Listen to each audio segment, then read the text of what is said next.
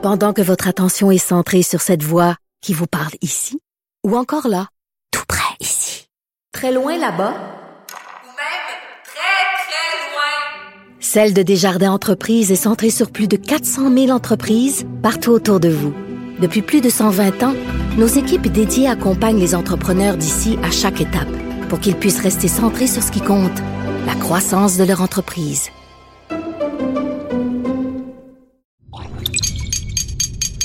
Cube Radio.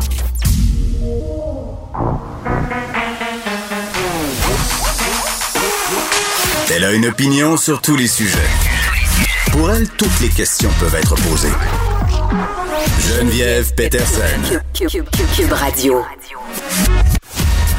Salut tout le monde, bienvenue à l'émission. Merci de vous joindre à nous. En développement présentement, on a ce point de presse euh, du service de police de la ville de Québec, André Turcotte, qui s'adresse aux médias, évidemment, concernant le convoi ou les convois, parce qu'il y en aura plusieurs euh, de camionneurs qui se dirigent lentement vers la ville de Québec, des gens de partout, de la côte nord, euh, du Saguenay, de la Beauce. Et hier, on a fait jouer, bon, des extraits vidéo peu édifiants, là, de Bernard Rambaud-Gauthier. Euh, Rambaud-Gauthier qui a refait une vidéo un peu plus tôt ce matin sur sa page Facebook pour dire que ça se voulait pacifique, cette manifestation-là. Il a même invité les petites madames euh, à venir voir les camionneurs pour faire chouchou, hein, pour donner des coups de klaxon. Je suis pas sûre que j'aurais envie... Euh, d'aller visiter le troc euh, de qui que ce soit en fin de semaine, là, étant donné ce qui se passe du côté d'Ottawa. Parce que j'ai envie de vous dire, c'est le jour de la marmotte. Hein? Aujourd'hui, la marmotte ontarienne est sortie de son trou pour nous dire est-ce que le printemps s'en vient? Euh, puis d'ailleurs, moi, je me posais la question quel son ça fait, une marmotte, pour vrai? Achille a trouvé un son de marmotte. Écoutez bien ça.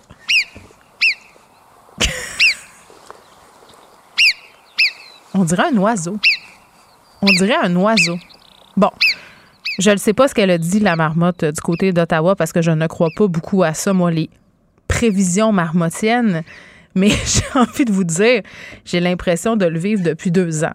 Le jour de la marmotte, littéralement, euh, avec évidemment tous ces déconfinements, ces reconfinements, ouverture, fermeture des commerces. Et d'ailleurs, je trouve ça déplorable ce qui va se passer en fin de semaine à Québec. Non pas que les gens n'ont pas le droit de manifester, euh, puis là, reste à savoir quelle stratégie on va adopter du côté de la vieille capitale pour empêcher peut-être le brouhaha. J'entendais le maire euh, Marchand dire un peu plus tôt de façon. Puis je le comprends, là, il veut pas jeter de l'huile sur le feu, euh, mais j'ai envie de dire que c'est un peu mollasson comme stratégie. là. Est-ce qu'on va bloquer les différentes routes qui mènent en Haute-Ville? Moi, je l'espère. parce que là, écoutez, là, c'est incroyable du côté des vidéos qui ont circulé. Je, parlais tantôt de ceux de Rambo Gauthier, mais il y en a d'autres euh, où un camionneur, je pense que c'est un camionneur de la Beauce, si je ne m'abuse, oui, euh, qui dit, qui invite les gens qui ont des camions saisonniers. Donc, du monde là, euh, qui ont des machines qui circulent pas tout le temps de l'année, à, utiliser ces camions-là pour venir assiéger finalement le, Parlement pour jammer la ville de Québec. Et là, je ne sais pas ce que le SPVQ euh, a en tête comme stratégie. Là. On va suivre ça, bien entendu. Mais, mais voilà, ce qui se passe du côté de Québec. Puis ce qui va se passer, ce que ça va donner, parce que je pense pas que ces gens-là sont en train de s'attirer les sympathies de la population. Et en lien avec tout ça, euh, en lien avec cette cohésion sociale, en lien avec cette paix qu'évoquait M. Legault hier en point de presse, on aura un sociologue aujourd'hui à l'émission. Euh, parce que comment on peut l'améliorer, cette cohésion sociale-là? La pandémie qui va laisser des traces. Puis on n'est pas à notre premier événement historique là, où on, a eu des traces sociales qui ont perduré dans le temps. Euh, en Europe, on est encore en train de se, remettre la Shoah. Pour vrai, ça fait quand même un maudit bout. Là. Donc, ça laisse des traces, ça laisse des cicatrices. Euh, puis très personnellement, dans nos vies, euh, pour avoir partagé un événement qui s'est produit dans ma propre vie récemment sur les médias sociaux. J'ai tellement eu de témoignages. Là, pour vrai, ça m'a tellement touché de vous lire, de vous d'entendre vos histoires aussi, des gens qui ont perdu des frères, des sœurs, qui se sont chicanés avec des voisins. Euh, puis tu te dis, OK, tu sais, comment on fait au bout de tout ça? pour essayer de repriser tout ça? Puis tantôt, je parlais du jour de la marmotte, là, euh, puis on aura tantôt Gaston Dessert parce qu'il y a plusieurs nouvelles au niveau de la pandémie aujourd'hui. Puis moi, un des trucs qui a attiré mon attention, c'est ce qui se passe au Danemark.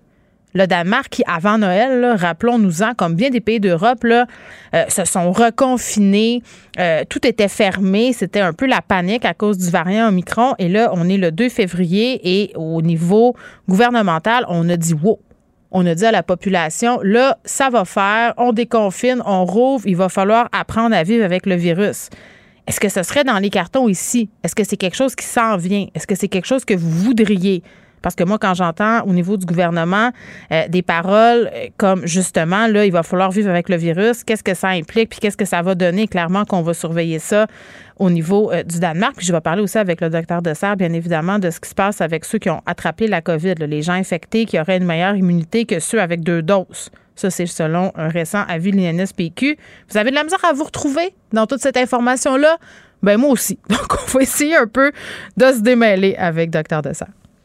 Je pense que c'est ce qui a fait sursauter le procureur de la Couronne. Nicole Gibault. J'en ai un ras-le-bol de ces gens-là. À mon sens, c'est de l'intimidation. Geneviève Peterson. C'est ça. Puis s'il sauve en marchette, on aura le temps de le rattraper. La rencontre. Ouais, mais toi, comme juge, est-ce que c'est le juge qui décide ça? Com- Comment ça marche? Oui, oui, oui, oui, oui, oui, oui, oui. C'est le juge. La rencontre Gibault-Peterson.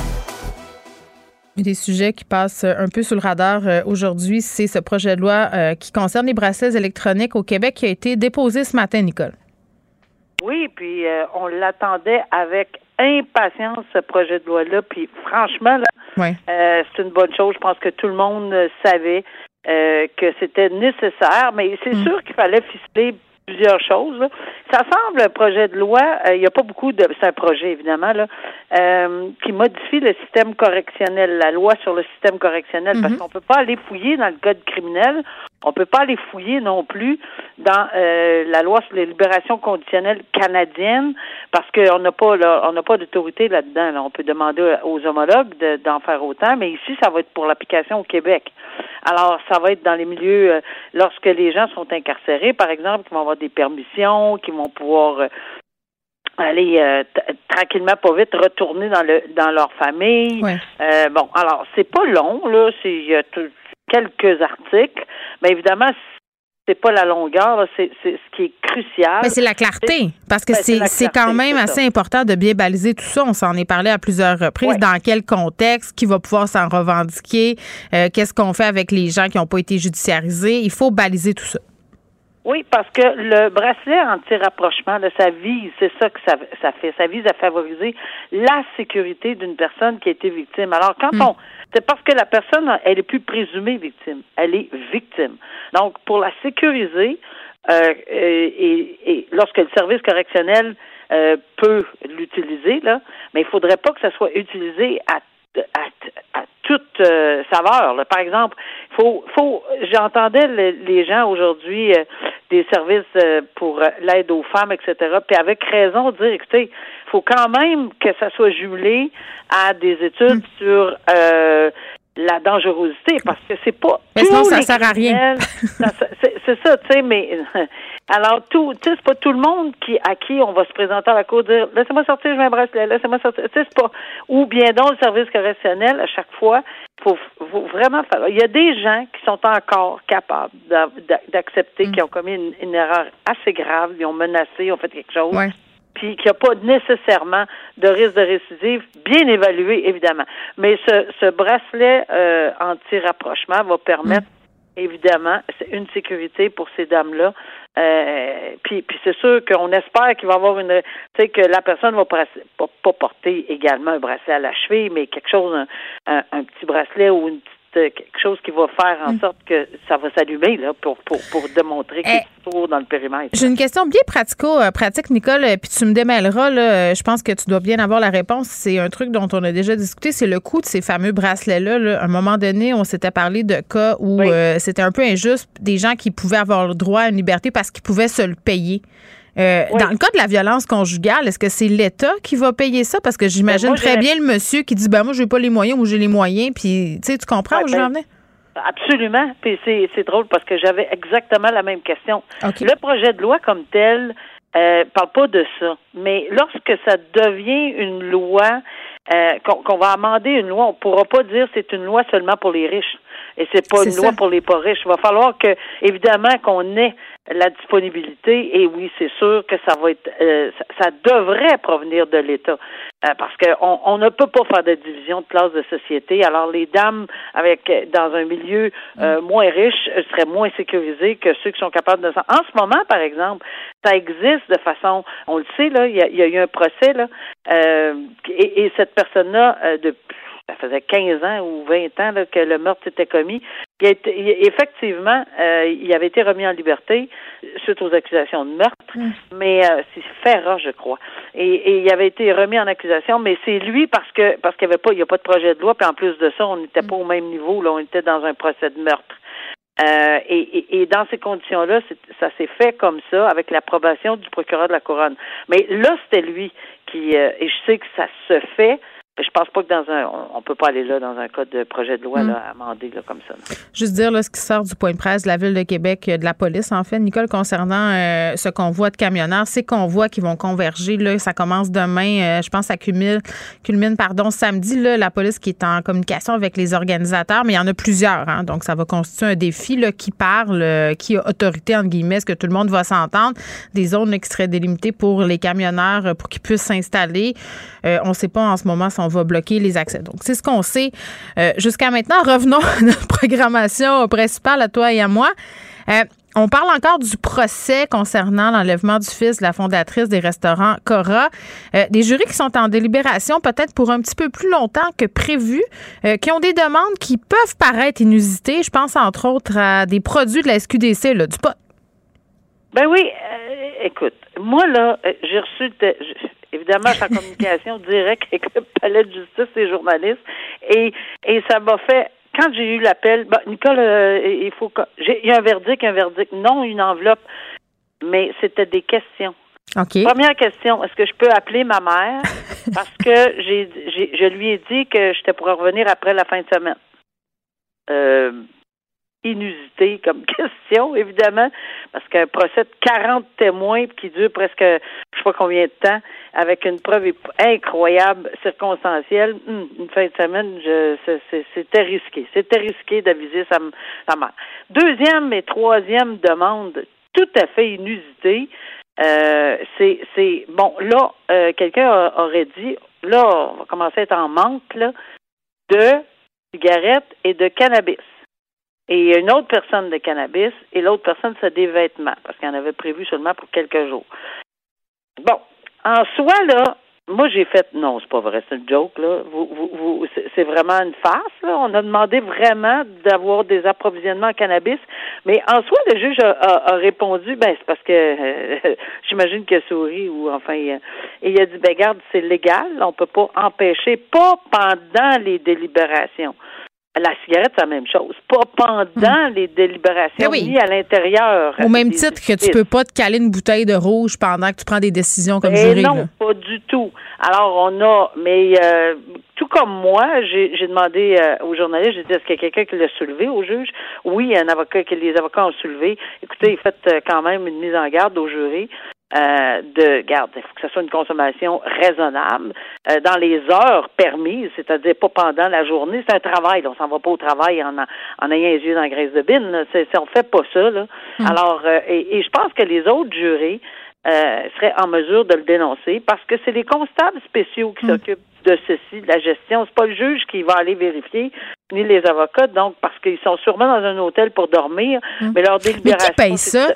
Tu sais, mettons, Nicole, là, je m'en vais, euh, je suis le constable qui s'en va à SQDC, là, acheter, euh, je le sais pas, moi, du pot pour un jury. C'est- Est-ce que c'est nous qui payons ça comme Non, contribuable? à ma connaissance, non. Ça, c'est- comme le shampoing, c'est comme leurs besoins Ça leur ferait. c'est comme leurs mé- médicaments. Non, pas du tout. Euh, par contre, les repas qui sont prévus, est-ce qu'on a ajouté euh, dans les breuvages une bouteille de vin, et pas dix bouteilles de vin, là, mais une par table, puis qui sont, ou deux parce qu'ils sont douze. On Ça, peut vivre avec ça, je pense, On- Nicole. Moi, je pense qu'on peut vivre Pour le avec travail qu'ils euh, là, je pense qu'on peut vivre avec ça. C'est assez, inusité. Mais après ça, quand on y repense, là, ce que les gens savent peut-être pas, puis que je, je, je disais plus tôt, c'est que euh, c'est seulement ça. Ils ont séquestré ces gens-là vendredi, Ouais. en espérant avoir terminé vendredi. Mais c'était pas terminé. Alors, il y a, y a une journée de plus qui s'est ajoutée, mais ils étaient déjà séquest- séquestrés depuis la veille. Et le, le juge a pris, puis c'est correct, là, il y avait à prendre toute la journée. Il a pris toute la journée. Donc, ils n'ont même pas commencé leur délibération avant le dimanche. Alors, d'où l'intervention de la personne qui a dit, je vais, je vais avoir fini en fin de semaine. Faudrait appeler ma mère, là, mais c'était un peu vite, là. Mais, mais Bon. tout ça pour dire, tout ça pour dire, c'est, c'est comique, c'est cocasse, là, mais, mais en fin de compte, c'est que quand on a vu les trois arbres déc- de, décisionnels, là, euh, Geneviève, moi, je, je- j'en reviens pas. Il y a huit questions pointues, là, en droit, là, par arbre décisionnel. Huit, ça fait 24 parce qu'il y a trois infractions. Hmm. Juste à les lire, ça va prendre un après-midi, là. Ben, ils sont pas Euh, sortis de là, fait que j'espère qu'il s'est Non. prévu du linge et que sa mère euh, sera pas trop inquiète. Disons ça comme ça. Absolument. Euh, on, on reparle du sujet des camionneurs. Décidément, Nicole, ça va revenir euh, souvent aujourd'hui. On a, on a vu des arrestations à Ottawa, deux personnes qui ont été arrêtées. Là, une troisième personne qui a été interpellée par le service de police d'Ottawa, ce serait un Québécois. Il a été arrêté pour avoir proféré des menaces et conseillé de commettre un acte criminel? Ben oui, trois arrestations en six jours avec tout ce qu'on a vu, bravo. Mais c'est pas beaucoup, c'est ça, c'est C'est du surprenant. gros travail, hein? C'est vraiment, c'est du- vraiment du gros travail. Moi, honnêtement, là, Je ce sens de l'ironie ici, là, Nicole. Ça se Ben, pourrait-tu? c'est sûr que c'est ironique, là. Regarde, là. je- ce que j'entends sur le terrain ici, là, c'est l'exaspération totale des gens, euh, même du, de l'autre côté, de, de notre côté de la rivière, Mhm. exaspérés, mais exaspérés, mais c'est quoi qu'ils font? Et je, je, je fais une parenthèse parce que je regardais et je salue Yves Poirier, euh, parce Ah, que Yves Dieu, ben fait, oui. son, fait, fait son travail de journaliste sur le terrain. Et en direct aujourd'hui, on a vu quelqu'un clairement et qui était qui avait des allures menaçantes à son égard. Et Yves est capable de se débrouiller avec ça. Mais ce que ce à quoi Mais ils ont des gardes du corps, Nicole, hein, les journalistes. Mes collègues en ce moment, que ce soit Yves Poirier, Félix Séguin, euh, ils ont des gens avec eux pour euh, s'assurer de leur intégrité Absolument, physique. c'est nécessaire, mais c'est pas ça. Moi, ce qui m'a interpellé, c'est qu'il y avait, je pense, une dizaine. J'ai demandé à mon conjoint, j'ai dit, écoute, je rêve-tu, si tu sais, la police en arrière, il y en a 15, là. Ouais. Ils sont sur le trottoir, puis ils regardent. Puis ils regardent. Ils avancent même pas. Ils savent très bien qu'il s'agissait de quelqu'un de menaçant. Ça- Tout ça pour dire que je ne je suis pas fière du tout, du tout, du tout de voir le travail qui est accompli par la police. Je sais pas quelle stratégie qu'ils ont, là. On dit qu'il y a des enquêtes en cours.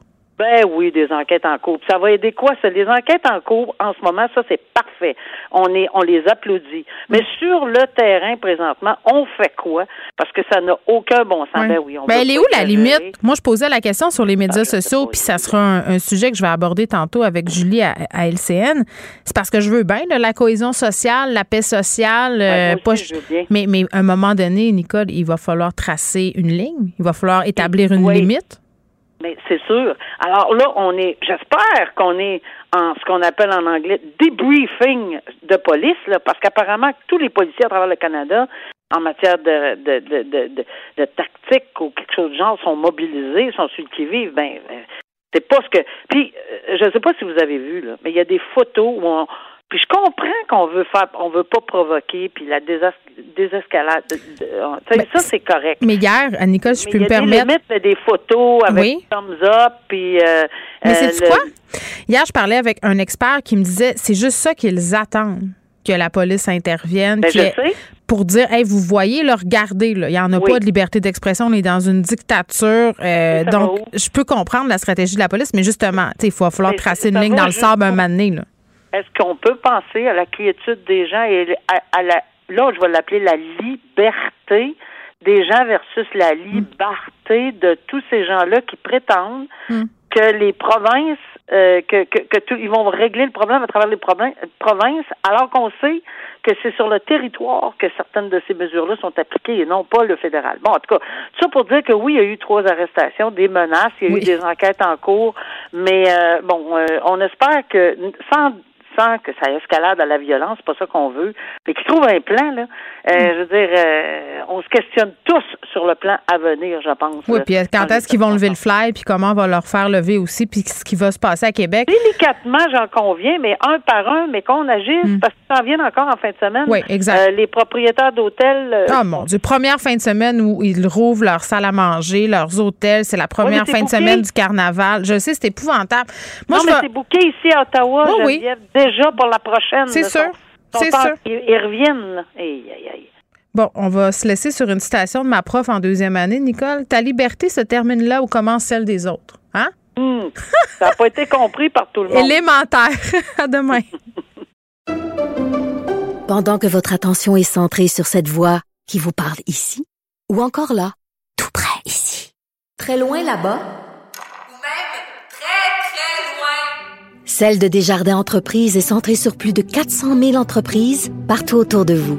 Depuis plus de 120 ans, nos équipes dédiées accompagnent les entrepreneurs d'ici à chaque étape pour qu'ils puissent rester centrés sur ce qui compte, la croissance de leur entreprise.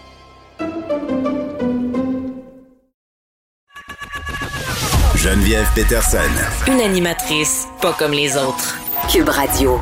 Le premier ministre Legault qui a annoncé hier vouloir privilégier la paix et la cohésion sociale. Euh, bon, il tenait ces propos-là dans la foulée du retrait de ce projet-là d'imposer une compensation santé, cette fameuse taxe vaccinale. Mais comment on peut l'améliorer, la cohésion sociale? Euh, comment on peut revenir, si on veut, à une certaine harmonie alors qu'on est vraiment très, très polarisé euh, par la pandémie puis par toutes sortes d'autres sujets aussi? On parle avec Angelo Sores, qui est sociologue, professeur titulaire à l'UQAM. Monsieur Sores, bonjour. Bonjour, Madame Peterson. Est-ce que je prononce votre nom comme il faut, premièrement? Absolument. Parfait. Euh, pour être une fille dont on écorche le nom régulièrement, je pose toujours la question. Euh, cohésion sociale, ça a l'air évident, mais est-ce qu'on peut définir c'est quoi exactement? Bon, la cohésion sociale, ce sont les liens qui on va euh, tisser, qu'on va construire, qui va nous mettre ensemble, euh, que ce soit dans la société, que ce soit dans une organisation. Donc, c'est comment on va bâtir cette confiance euh, un envers les autres. Que C'est là la cohésion sociale. Et euh, c'est une variable hyper importante euh, parce que quand il manque de cohésion sociale, nous avons des problèmes de santé mentale, nous avons des problèmes de violence, de harcèlement psychologique, de pensées de suicide. C'est Mm. vraiment pas euh, quelque chose qu'on souhaite en avoir.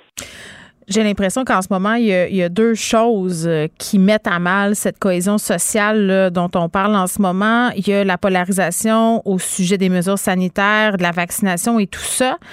Euh, mais il y a aussi la méfiance qu'on a développée envers l'autre par peur d'être contaminé par la COVID-19, non?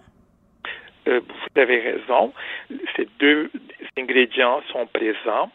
Euh, mais je dirais, je dirais plus que ce sont des conséquences, des gestes qui ont été posés Oui. euh, d'une mauvaise gestion de la pandémie Mm. qui nous amène à avoir ce genre de polarisation. Euh, donc, vous voyez, quand au départ, on, on avait des, euh, des avis divergents par rapport à, la, à porter la les masques. Ok? Mm. Donc, on sait depuis les années 50, avec les expériences des Stanley Milgram, que quand les personnes en position d'autorité euh, sont euh, en divergence un de l'autre, l'obéissance tombe à zéro. Donc, euh, oui. vous voyez, c'est donc une série de gestes qui sont posés Mm. qui nous amènent aujourd'hui à cette situation-là. Ben, euh, oui. Ben, je ne veux pas vous interrompre, mais vous ouvrez la porte à un point que je voulais aborder, là, les décisions gouvernementales. Comment vous trouvez que dans sa gestion, le gouvernement peut être euh, affecté cette cohésion-là depuis le début de la pandémie? Oui. Écoute, il faut comprendre des un qui on, on est un leader, que ce soit de la société ou dans une organisation, on influence les gens, on exerce notre leadership, non avec pas avec les mots, mais avec les gestes, les comportements qu'on- comment on va agir. Or, si on regarde les, les discours de M. Legault, il est beau, et bien, sauf que les gestes qu'il pose vont à l'encontre, vont dans un sens contraire. C'est comme s'il y avait une dissonance cognitive entre ce qu'il dit puis les gestes posés, mettons? Absolument. Parce que vous allez voir, par exemple, par rapport aux Autochtones, par rapport à la question du racisme systémique, Mm. par rapport à des politiques d'immigration, tous les clivages identitaires qu'il utilise de manière politique.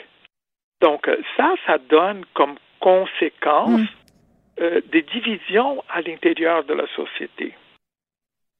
Donc, euh, quels sont les gestes qui ont été posés, par exemple, pour empêcher, pour mieux informer les gens? Comme par exemple contrer les mauvaises euh, fake news dans les mhm. réseaux sociaux par rapport aux vaccins ou des mesures sanitaires.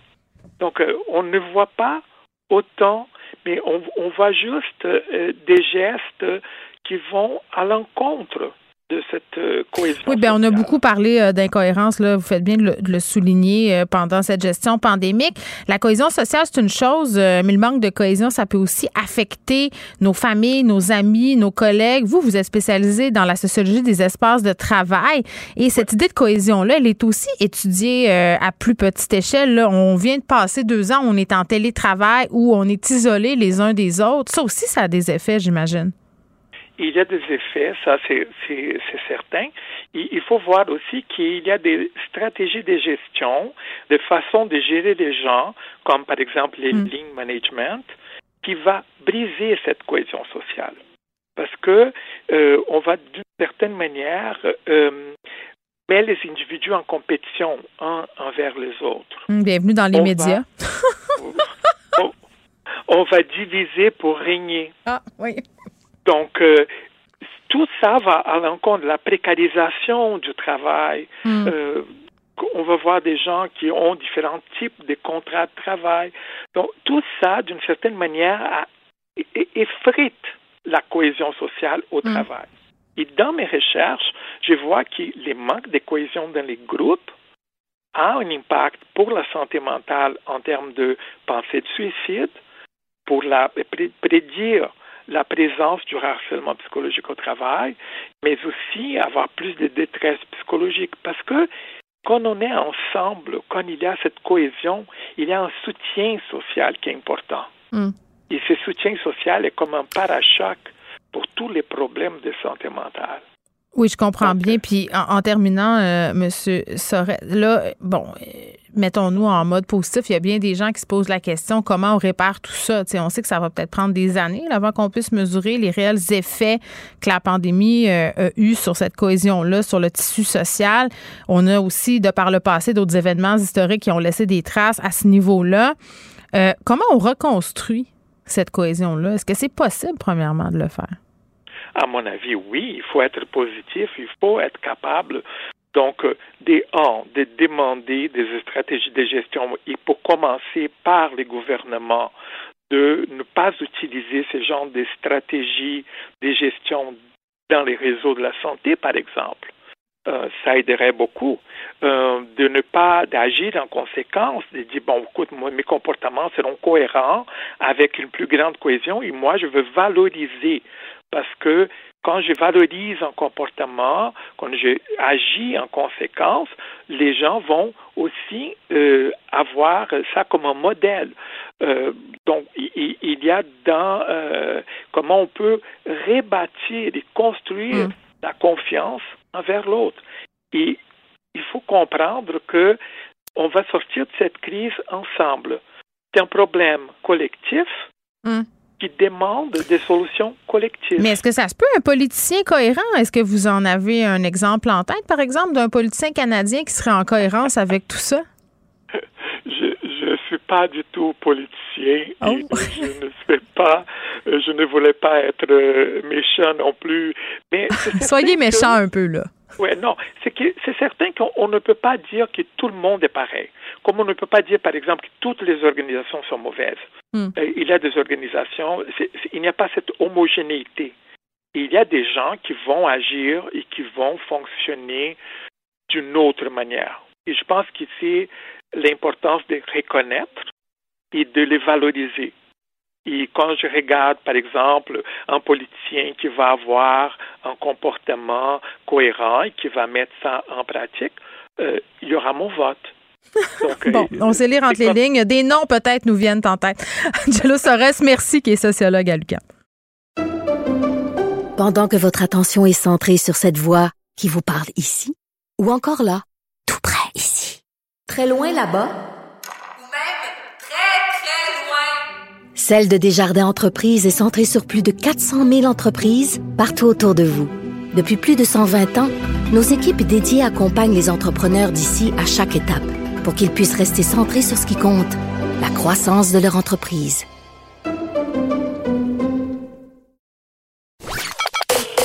Joignez-vous à la discussion. Appelez ou textez le 187 Cube Radio 1877 827 2346. Hello. On est avec le docteur Gaston Dessert. On va faire le tour de quelques sujets pandémiques. Docteur Dessert, qui est médecin épidémiologique, épidémiologiste pardon, à l'Institut national de santé publique du Québec. Docteur Dessert, bonjour. Bonjour. Bon, euh, parlons des gens infectés par la COVID qui auraient une meilleure immunité que ceux qui ont seulement deux doses de vaccin. C'est selon un récent avis publié par l'INSPQ. Euh, Docteur Dessert, il y a beaucoup de confusion autour de l'immunité. Là. On s'en est parlé beaucoup en ondes, vous et moi. J'en ai parlé avec d'autres scientifiques aussi. Euh, confusion sur les doses de vaccins. Pouvez-vous nous donner leur juste sur ce qu'on sait en ce moment? Bon, euh, évidemment, les, la COVID, c'est comme d'autres infections. Et euh, quand on se fait infecter par un microbe, ben, notre système immunitaire va euh, travailler fort pour développer euh, des, je dirais, une immunité contre un peu tout ce que produit le virus. OK? Oui. Et euh, donc, c'est sûr qu'après une infection, on va avoir développé une immunité euh, qui est euh, souvent excellente. dans le cas de la COVID, ben, c'est un peu comme avec les autres infections. Si on vient de faire l'infection, on a des anticorps qui vont cibler le spicule, la fameuse protéine à la surface du virus qui est à la base de notre vaccin, mais il va aussi développer des, des anticorps et puis des d'autres défenses au niveau cellulaire oui. contre d'autres parties du virus. Donc, euh, quelqu'un qui a reçu euh, deux doses de vaccin euh, va avoir généralement une bonne protection, mais quelqu'un qui vient de faire l'infection va euh, aussi avoir une excellente protection. Et il y a eu des études qui ont montré que, euh, par exemple, le risque chez quelqu'un qui a été infecté, si jamais il se réinfecte, euh, son risque d'aboutir à l'hôpital est réduit de 10 fois, ce qui est l'équivalent d'une efficacité de 90% Et donc, vraiment, une infection, ça, pro ça procure une excellente immunité par la suite. Elle n'est pas parfaite, mais elle est substantielle et, entre autres, pour les maladies graves. Bon, docteur Dessert, euh, ce matin, c'est drôle, je parlais avec une amie qui a testé positif à la COVID. Elle est doublement vaccinée et elle me dit à la blague, Jen, je vais être la personne la plus sécuritaire que tu connais. Donc, on va pouvoir se faire un souper. Est-ce qu'elle a raison de penser ça? Eh oui. elle a raison, euh, mais je dirais, elle a raison pour le moment. Euh. Donc, euh, c'est sûr que les gens qui viennent juste de faire l'infection, ben, ils sont euh, pendant, en tout cas, les, les Quelques mois? les- ben, en tout cas, on n'a pas de. Ce qui arrive là, qui change un peu la donne, c'est que le virus reste pas toujours le même. Si le virus restait euh, inchangé, Mhm. euh, là, on aurait une protection qui durerait euh, vraiment longtemps. Avec l'arrivée, par exemple, de l'Omicron, la protection que les gens qui avaient fait une première infection, dont les gens qui avaient fait une première inf- infection bénéficiaient, a été réduite. hein. On avait peu de réinfections avant l'Omicron. Avec l'Omicron, il y a eu plus de monde qui avaient déjà été infectés qui ont été réinfectés. Mhm. Et euh, ça, ben, c'est parce que c'est un virus qui est pas mal différent du euh, premier virus euh, qui euh, a servi à faire notre vaccin, puis même au alpha, puis même au delta. Donc, plus le virus va évoluer loin de celui qui nous a infectés, ben là, moins la protection risque d'être optimale. OK. C'est assez logique, là. J'ai envie de dire, c'est un peu le gros bon sens, c'est clair. Docteur Dessert. Mais ça aidera pas l'idée qu'on est aussi bien de la, de la poignée, la COVID, là. Parce qu'il y a plusieurs personnes qui se disent ça en ce moment.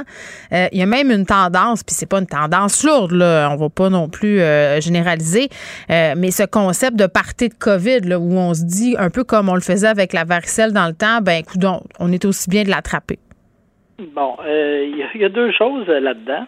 Euh, évidemment, c'est sûr qu'à moyen terme, là, le virus va continuer à circuler, puis tout un chacun d'entre nous va le rencontrer à un moment ou à un autre. Oui, c'est pas, c'est pas si on va le pogner, c'est quand, finalement? Ben, si on va être infecté, puis euh, là, l'autre question, c'est quand on va se faire infecter, euh, est-ce qu'on va en subir des conséquences néfastes? Euh, actuellement, Ah, même si la tendance euh, au niveau hospitalière est à la baisse, euh, il reste quand même là, des, milliers de personnes à l'hôpital avec la COVID. Puis des décès. Moi, je suggère pas à personne d'avoir besoin d'aller à l'hôpital actuellement. Euh, à cause d'une COVID ou même d'une autre maladie. Là, les, actuellement, il y, a, il y a plein d'hôpitaux qui ont diminué leurs activités dans les autres secteurs à cause de l'abondance de patients qui ont la COVID. Donc, clairement, à court terme, là, euh, les parties COVID, je pense que c'est une très mauvaise idée. Oui, 50 personnes qui ont perdu la vie quand même là, suite à la COVID. À un moment donné, on banalise ces chiffres-là. Euh, mais je le disais hier, docteur Dessert, ces gens-là sont des vrais humains. Là. Ils ont des familles, ils ont des amis et tout ça. Euh, Troisième dose. Hier, euh, le premier ministre disait qu'on pouvait faire mieux, là, 61 des Québécois qui l'ont reçu pour le moment. Euh, par quoi on explique ce manque d'enthousiasme-là? Euh, je suis un peu embêté de vous répondre. Il y, a plusieurs raisons probablement là, qui entrent en ligne de compte. Hum. Mais toute la confusion là, dont on vient de se parler, est-ce que ça peut jouer? Euh, je suis pas sûr. Non? Euh, évidemment, je pense qu'il y a peut-être un des éléments qui a pu euh, jouer là-dedans, c'est l'histoire de que l'Omicron pouvait être quelque chose de plutôt bénin. OK. et et, c'est vrai que quand on le compare au Delta, il est moins, nous on appelle ça virulent. Donc, il hmm. cause pour 1000 patients qui vont être infectés, il va en avoir moins qui vont aboutir à l'hôpital avec l'Omicron qu'avec le Delta. Mais euh, quand on dit moins, ça ne veut pas dire qu'il n'y en a pas, puis ça ne veut pas dire qu'il n'y en a presque pas. Et, je pense que ça, il y a eu plusieurs personnes qui se sont dit, ben, bon, ben, de toute façon, euh, regarde, euh, c'est, c'est pas un microbe bien dangereux. Ça, ça peut peut-être jouer pour une partie. il y a eu évidemment des problèmes au début là, à faire que la vaccination soit accessible au moment où tout le monde était dans la frénésie de l'Omicron. Euh, ce qui a fait, euh, ce, qui a, ce, qui a, probablement joué un rôle. Actuellement, il y a beaucoup de places disponibles pour ceux qui veulent se faire vacciner. Hein? Euh, là, je dirais le problème actuellement, là, c'est que la, la, demande au niveau du public pour avoir des doses de vaccins là, mm. est en diminution, alors qu'on a encore beaucoup de vaccinateurs qui peuvent vacciner. Euh, donc ça, à ce niveau-là, si des gens, à un moment donné, se sont euh, découragés d'aller se faire vacciner parce qu'ils mm. trouvaient que c'était difficile d'avoir des rendez-vous, euh, ça, c'est plus du tout la situation actuellement. Oui. Moi, je veux qu'on revienne sur un truc que Dr Boileau a dit ce midi en point de presse. Là. Il a dit que si on faisait une infection démontrée à Omicron depuis le 20 décembre puis qu'on a de nouveaux symptômes, on a autre chose. Par exemple, l'influenza. Alors qu'on nous disait là, que ça circulait plus. Là je ne sais pas, j'ai pas écouté ce que le docteur Boileau a dit, mais je peux dire que les chiffres au niveau de la province pour mm. l'influenza, là, c'est qu'il y en a presque pas. Maintenant, ça, c'est l'influenza. Il y a eu d'autres virus euh, euh, qui, étaient présents cet automne. ils sont nombreux, les virus euh, hivernaux. Là. Mm-hmm. Mais c'est sûr que l'influenza, pour le moment, ne joue pas un rôle important. Euh, fait à ce niveau-là, l'influenza, c'est pas un gros joueur. Mais euh, c'est certain que quand on prend des gens qui ont des symptômes d'infection respiratoire et que euh, ces gens-là se font tester pour la COVID, puis que le test est négatif, ben, c'est un autre microbe là, qui, qui Ils existent encore. Qui cause ça. Ben oui. OK, docteur Dessert, un petit moment peut-être pour se parler du Danemark. Là, on a décidé de tout rouvrir. On a dit aux gens de revivre comme avant. Pourtant, juste avant Noël, c'était un peu comme nous. Là. Les Danois avaient aussi droit à un, un reconfinement. Comment on explique ce volte-face-là? Bon, je suis pas un spécialiste du Danemark, puis euh, je connais pas euh, euh, toute la situation. Mais vous êtes un scientifique. Qui là-bas. Oui. Mais, mais je dois dire que quand je regarde leurs données en termes d'hospitalisation, là, mm. ils, sont à peu près au sommet du nombre d'hospitalisations depuis le début de la pandémie.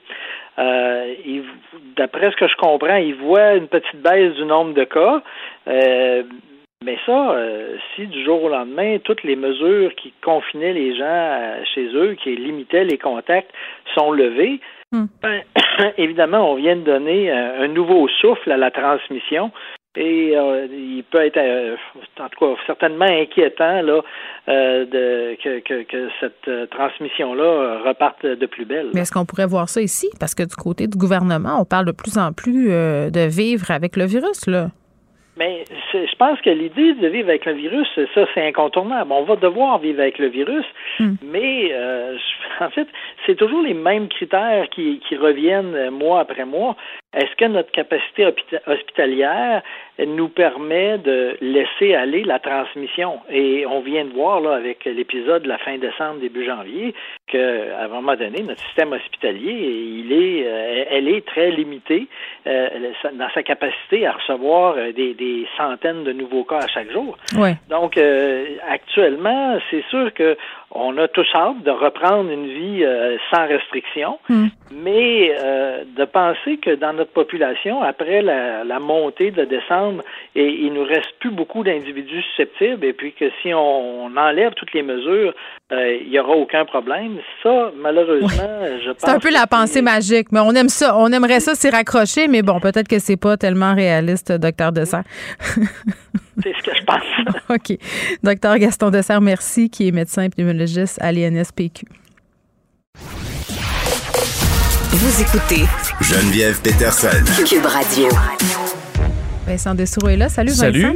Peut-être un petit mot sur le convoi des camionneurs. Là, on voit des images circuler depuis quelques jours des journalistes qui sont pris à partie par la foule, par des manifestants. On a vu des gardes du corps aussi entourer nos collègues. Ouais, qui cou- courageusement quand même, parce que même être garde du corps, ben, être costaud, euh, tu n'as pas la force du nombre. Exact. Là, tu te dis, OK, si, si les choses s'emballent. Deux euh, contre 20, on s'entend-tu qu'on euh, n'est pas d'un film de Bruce Willis? T'as Là? beau être formé, euh, rester calme et tout ça, mais donc je, je- je- je salue quand même euh, leur travail. Mais c'est qu'il y a de nouvelles images encore de notre collègue Yves Poirier qui s'est encore fait entourer de manifestants, puis hein? menacé. Ouais, ouais, il s'est fait une solide carapace, Yves, euh, comme tous les journalistes d'ailleurs qui, couvrent ça depuis samedi. Hmm. Mais moi, ce, que j'ai remarqué, ce qu'on voit clairement, puis qui est malaisant dans les nouvelles images qui circulent, euh, c'est que euh, on voit derrière Yves un gros groupe de C'est policiers. ce que Nicole Gibault me disait tantôt. Qui font Elle- rien. Elle se demandait ce qu'ils faisaient les ils policiers. font rien. Ils surveillent. euh, Je comprends qu'ils regardent. puis On suppose que là, si ça tombe dans la violence physique, ils, ils vont intervenir. Mais ils attendent Mais- juste ça en même temps, les manifestants, hein, que la police Oui. euh, les stoppe. C'est pour ça qu'il y a un jeu de dire, OK, mais là, là, je comprends qu'on veut pas attiser, qu'on veut pas attiser.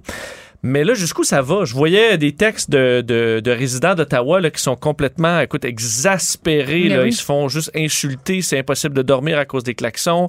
Euh, jusqu'où ça va aller? Moi, j'ai couvert euh, quelques manifestations dans, dans ma carrière. Entre autres, la plus grosse étant le G20 à Toronto en 2010. Mm.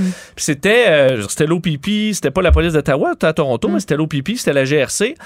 Puis tu sais, c'était des manifestations là, euh, de la gauche contre le, le- le- la, la globalisation puis tout ça. Un peu comme le Euh, sommet des Amériques à Québec. Exactement. C'était quelques années après ça aussi. Donc, on était dans une période Ouais. de tension. C'était sous le gouvernement Harper. Donc, euh, là où le, gouv- le- le Parti conservateur est en train de se splitter en deux en disant il faut laisser, il faut écouter les manifestants, ça n'a pas de bon sens.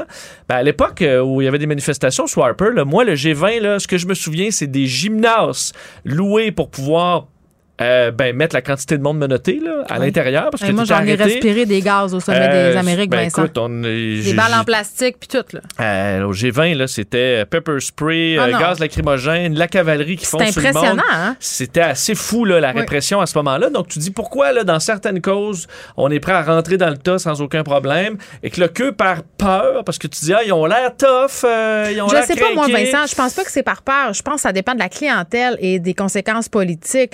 Il y a bien des gens qui disent que si ça avait été des Autochtones, là, euh, ça serait fini depuis longtemps. Hein? On aurait mis fin à tout Fort ça. possiblement. Si c'était des étudiants aussi. Parce que là, eux, ça, on le voyait aujourd'hui, se préparent à être là pour des semaines, euh, alors qu'à Ottawa, les citoyens disent, OK, ben nous, dans quelques heures, on va péter notre coche. Là.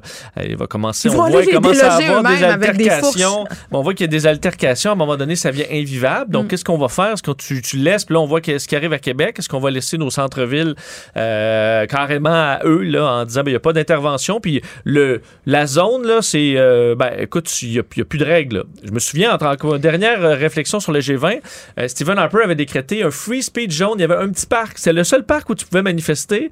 Parc, évidemment, où il n'y avait rien. C'était grand comme le studio aussi. Euh, non, mais il y avait un petit parc. Là, tu avais le droit de manifester au petit parc. Oui. Tout le reste du petit parc, tu te faisais ramasser par les policiers.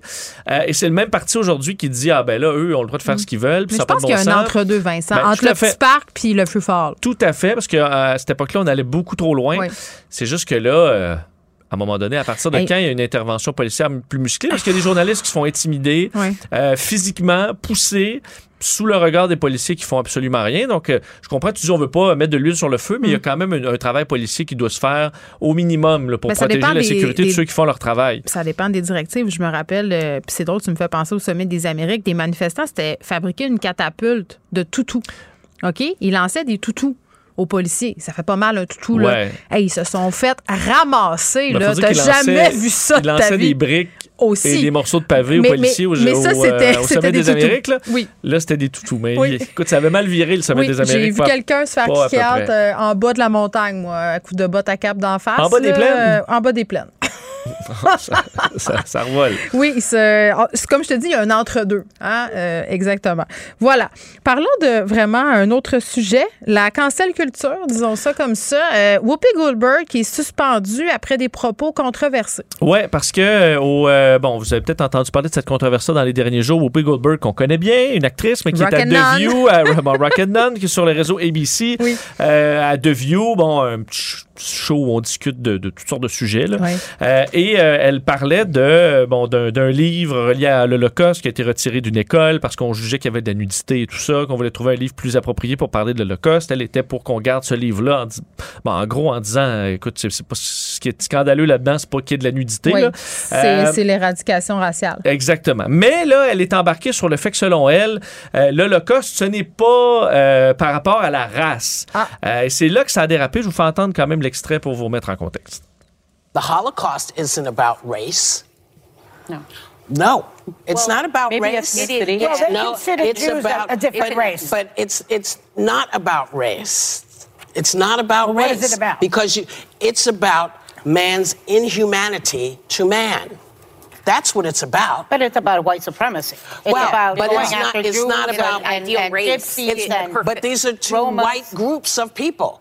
Bon, alors, on dit que ce n'est pas à propos de la race, que c'est à propos de l'inhumanité de l'homme envers euh, d'autres hommes, et euh, dit que c'est deux populations blanches qui s'affrontent, donc c'est pas euh, c'est c'est pas de la race. Il y a beaucoup de bon de, de méconnaissance du dossier là qui, qui, qui- que, que ça traduit ce propos-là, Euh, le fait que les bon le Mais oui, de on- on- méconnaissance ou de confusion. Ouais, de là, confusion, parce euh, qu'on associe bien évidemment les Juifs associés à la religion juive, ça. au judaïsme. Par contre, ça, ça va au-delà de ça. Le peuple juif, on, on, euh, ben, il y avait les handicapés, il y avait les homosexuels, il y avait les personnes noires. Il y a, écoute, Oui. là.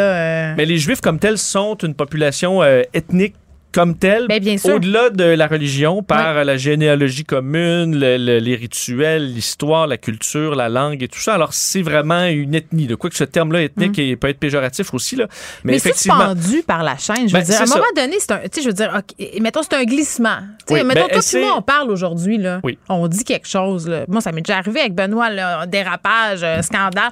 Est-ce que t'es dehors pour ça, pour une fois? Ouais, parce qu'elle n'a pas euh, nié l'Holocauste, elle n'a pas fait preuve de. dire, elle était empathique, c'est qu'elle a bon, utilisé. Elle, elle a une, une mauvaise compréhension du, du fond de cette histoire-là qui est qui est raciale parce que dire, on les voyait comme une comme une race euh, comme une sous-race carrément elle s'est excusée Bon, ben là. euh, à l'émission elle s'est excusée sur Twitter et compagnie Euh, et là le réseau ABC qui, qui, qui a, qui a pris connaissance du, du bon de ses excuses dit oui elle a fait des excuses mais elle est suspendue pour deux semaines euh, Mm. Ok, le temps qu'elle qu'elle amorce une réflexion Euh, donc là Ouais, mais je ça me fait dis punition pareil, Vincent. là. Tu sais, on parlait de ligne tantôt. Est Oui. où la limite? Mais tu sais, aussi, à un moment donné, il va falloir se demander est où la limite de la liberté d'expression, les employeurs, pour qui ils prennent ces décisions-là? Ça sert à qui? oui, il faut dire que là, tu touches, c'est quand tu touches à l'Holocauste, tu touches à tout un morceau. Ah, d'accord. une- Non, a dérapé, Whoopi. C'est ça. T'es toujours, tu dois, je pense, quand tu parles de ce sujet-là, euh, bon, fa- fa- faire preuve Ouais. de beaucoup de Mais sensibilité. elle dérape tous les jours, huit fois par année? Non, elle a quand même ça une, aussi, une certaine historique pour Ah, certains, parce qu'elle avait défendu euh, Mel Gibson qui avait utilisé le mot en haine, qui est un ami. Elle avait défendu Bill Cosby aussi pendant un certain moment. Elle a- donc elle a. euh, C'est une peut-être en historique ce sens-là qu'elle a une suspension. Euh, Prend et- en compte l'ensemble du dossier. tu et je pense quand même là-dessus, il y a, euh, tu sais, il y a une- le, le réseau est pas insensible quand t'es patron à tout ce que tu reçois comme message. Ben oui. Et là, c'est sûr qu'ils ont été inondés. Là. Alors, je pense que pour essayer d'éteindre ce feu-là, euh, ils ont dû deux semaines de suspension. On ne dit pas si elle est payée ou pas. Tu sais comment elle est payée par semaine, Whoopi? Ça doit être plus que 5 piastres. 96 000 américains par pire, hein? semaine. C'est pas pire. Euh, c'est quand même pas peu, à peu près 5 millions de dollars par année. Euh, donc, C'est moins que Joe réflexion. Rogan. Parce que moi, écoute, une réflexion, bon, écoute, vu l'ampleur que ça a pris, pourquoi pas, mais c'est vrai que c'est pas des propos pour amener le congédiement, là, comme on a vu par certains. Je pense qu'elle elle, s'est surtout mal exprimée, pas une méconnaissance du dossier, mais c'était pas, ça se voulait pas être une insulte On a à, peur. à personne sur le fond. On a peur d'avoir peur maintenant, je pense, au niveau des diffuseurs. Là, on préfère éviter peut-être des controverses puis de se mettre un public ado. Là, on sait que ces diffuseurs-là recherchent un public jeune qui sont plus sensibles à ces questions-là. Moi, je pense que ça devrait faire partie des réflexions, là, que les diffuseurs se dotent de politiques claires sur qu'est-ce qu'on fait quand il y a des accusations d'inconduite, qu'est-ce qu'on fait quand il y a des propos.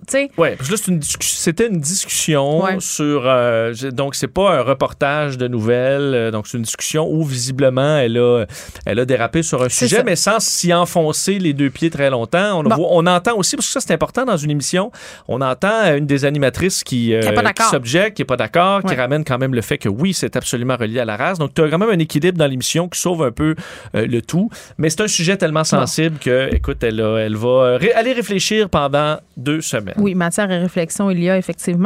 Euh, je veux absolument qu'on en parle, Vincent. Oui. Tu le sais comment, euh, mon- comment j'aime les chiens. La Norvège euh, qui va du côté du bannissement des races, mais pas à cause de la supposée dangerosité. Ce sont des races qui sont reconnues pour avoir des troubles de santé. Oui, c'est un débat qui arrive de plus en plus chez nous, qui va arriver partout. D'ailleurs, la Norvège va peut-être euh, donner le tempo pour d'autres Mm. pays là, de bannir certaines races de chiens euh, qui, avec l'élevage intensif au fil des années, le fait qu'on désire des chiens qui ont un certain style, entre autres les bulldogs anglais, donc une grosse, les chiens à face Mm. Aplatie, les bulldogs français, les pogs et compagnie.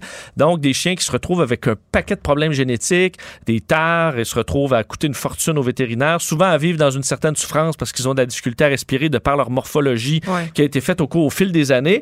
Mais euh, écoute, un juge d'Oslo vient de dire c'est euh, l'élevage de certains types, certaines races de chiens et euh, ne respecte pas les, euh, la loi en matière de protection des animaux et ce sera maintenant interdit. Ça touche pour l'instant deux races. Les bulldogs anglais, qui est un nom assez qui revient souvent. Il y a- les, les pogs sont pas là. Euh, Peut-être qu'il n'y a pas beaucoup de pogs en Norvège, je sais pas. Ça me semble une race à problème. Et les cavaliers King Charles. Que, que j'ai. Qui est ton Je- chien? Ben, j'en ai un cavalier Euh. King Charles. Deux affaires à dire là-dessus. Euh, la première chose, c'est que quand ça se produit qu'une race comme ça devient scrap, là, pour dire en parler en bon québécois, euh, c'est parce qu'il y a des pratiques d'élevage qui sont douteuses. Là. Il n'y a pas d'élevage responsable. Il y a des éleveurs qui font pas de tests de santé, qui reproduisent pour l'argent, finalement, qui reproduisent au plus grand nombre pour euh, satisfaire une demande. Puis une demande, tu le dis, qui est grandissante, surtout avec la pandémie. Tu sais, euh, nous aussi, on fait partie du problème. là. quand on veut pas attendre, puis quand on prend notre dans les petites annonces pour l'avoir, euh, il y a ça. Puis il y a l'hypocrisie aussi de certains vétérinaires qui font beaucoup d'argent sur ces races-là. Le, le bulldog français, le cavalier King Charles, qui est reconnu pour avoir des problèmes de santé, non Ben, pas je parce voyais la liste Ouais. des problèmes. Bull- Bulldog anglais, on connaît, c'est les problèmes de, des, au niveau des, du, bon, du, de, de- Oui, c'est la brachycardie, en fait. Ils ont, ils ont, brachycardie, le nez- exact. ils ont le nez court, euh, puis ça peut causer plusieurs problèmes de santé. Ils ont des problèmes cardiaques aussi. Ce sont des races là, qui sont hypothéquées à cause de l'élevage. Et euh, pour le cavalier King Charles, on dit problème de cœur, Ouais. euh, des maux de tête, Voilà. problème aux yeux, problème de jointure. Oui, il y a une paralysie qui aussi ouais. qui vient avec une malformation du cervelet, là, le nom m'échappe. Mais, mais c'est ça. Mais en même temps, je, je- je comprends là, que ce juge-là mette son pied à terre, mais en même temps, quand on interdit quelque chose, qu'est-ce qui arrive? C'est, il se développe un marché à côté, euh, des sous-races, entre guillemets, là, qui vont venir, si on veut, imiter ce type de chien-là, puis on va se retrouver avec les mêmes problèmes. Il C'est faut, sûr qu'il faut y aura un marché noir là-dessus Ben, une fois que c'est interdit. la vente, euh, premièrement, des animaux dans les petites annonces. Interdisons la vente d'animaux euh, dans les animaleries un peu partout. Et vraiment, obligeons les éleveurs à avoir des comportements éthiques parce que tout passe par là. Mais je veux dire, moi, ça m'a pris, Vincent, des mois de trouver un éleveur responsable de Cavalier King Charles au Québec qui fait tous les tests de santé nécessaires. C'est- C'est comme la croix et le et Ça existe, là, mais il faut être patient, il faut attendre. Mais est-ce que tu as choisi ton. Parce que tu as choisi quand même le chien en fonction qui, qui est cute, là. Non. Tu aurais pu pas- avoir pas un bâtard lettre qui allait toffer 25 ans sans problème. Ben, c'est un, c'est pas vrai que les bâtards ont moins de problèmes de santé. Ça, c'est Ben, faux. C'est c'est faux. C'est très faux. C'est un, un préjugé. Euh, vraiment, euh, la, preuve, chats. la preuve, les Golden Doodle, c'est pas une race. Ce sont Ouais. des chiens bâtards et ils ont beaucoup de problèmes de santé parce qu'il y a de la, du surélevage aussi. Donc, c'est même pas une race. Tu sais, tu vois? Je comprends. Mais moi, j'ai choisi un chien en fonction de mon mode de vie. Je me sacrais bien du look, de quoi il avait l'air. Moi, j'ai dit, voici combien d'heures je t'absente par semaine, voici ce que je veux faire avec mon chien, On voici le de type de, caractère que je vais avoir, voici qui je suis et j'ai-tu des enfants, j'habite-tu Tu en veux pas ville. un husky si t'es dans un appartement t'as pas le temps de le marcher. Ben, en même temps, si je peux avoir un husky, si je suis prête à faire euh, 8 heures euh, de, de traîneau à chien ça. par jour au centre-ville, non. Donc, euh, j'ai rentré mes critères dans des moteurs de recherche, là, puis ça m'a sorti une coupe de race qui matchait. Là, j'ai dit, ah, Cavalier King Charles. Et là, ça a commencé la recherche d'un élevage qui avait du bon sens. Puis là, on peut se tourner vers des sites comme Anima Québec où on a une liste d'éleveurs responsables au niveau des chats, euh, au niveau des chiens. Puis après ça, il faut faire nos devoirs et être prêt à attendre. C'est plate à dire, mais c'est ça. C'est Ben, ça la nous- réalité. Notre collègue Carl, qui a le même, euh, la même race, disait Du la même éleveur. Même éleveur, dit la quantité de tests qu'ils ont fait. Ah, c'est euh, phénoménal. avant, euh, Vincent, c'est cher. C'est cher. C'est ça. On Oui. voit que là, ils sont peut-être capables d'avoir une génétique qui, qui sera moins un problème. Mais encore là, le risque zéro n'existe pas. Puis ça, l'éleveur te l'explique très bien aussi. Puis il y a des garanties de santé, des vrais qui s'appliquent. J'ai envie de dire, les cavaliers de cube gagneront. On le souhaite, on le souhaite. Parce que moi, j'ai quand même mon vétérinaire à moi me parle souvent. Oui. Moi, j'ai pas de chien, fait qu'il peut m'en parler en toute euh, franchise. Mais Oui. lui, le fait des les races à problème, comme les bulldogs, dit que lui, même si oui, ça leur Mais apporte plein d'argent, il trouve ça très dur parce que c'est Ouais. déprimant, parce que tu peux pas les soulager. Hmm. Ils sont faits comme ça. Tu peux juste régler des problèmes qui vont s'ajouter. C'est pas, euh, Mais c'est déprimant pour des vétérinaires euh, consciencieux là, de traiter Hmm. des animaux comme ça. C'est pas les, les races qui sont à problème, c'est les humains qui les fabriquons, C'est vrai. qui le sont. C'est vrai. Bye bye. Salut. Pendant que votre attention est centrée sur vos urgences du matin, vos réunions d'affaires du midi, votre retour à la maison ou votre emploi du soir, celle de Desjardins Entreprises est centrée sur plus de 400 000 entreprises à toute heure du jour. Grâce à notre connaissance des secteurs d'activité et à notre accompagnement spécialisé, nous aidons les entrepreneurs à relever chaque défi pour qu'ils puissent rester centrés sur ce qui compte, le développement de leur entreprise.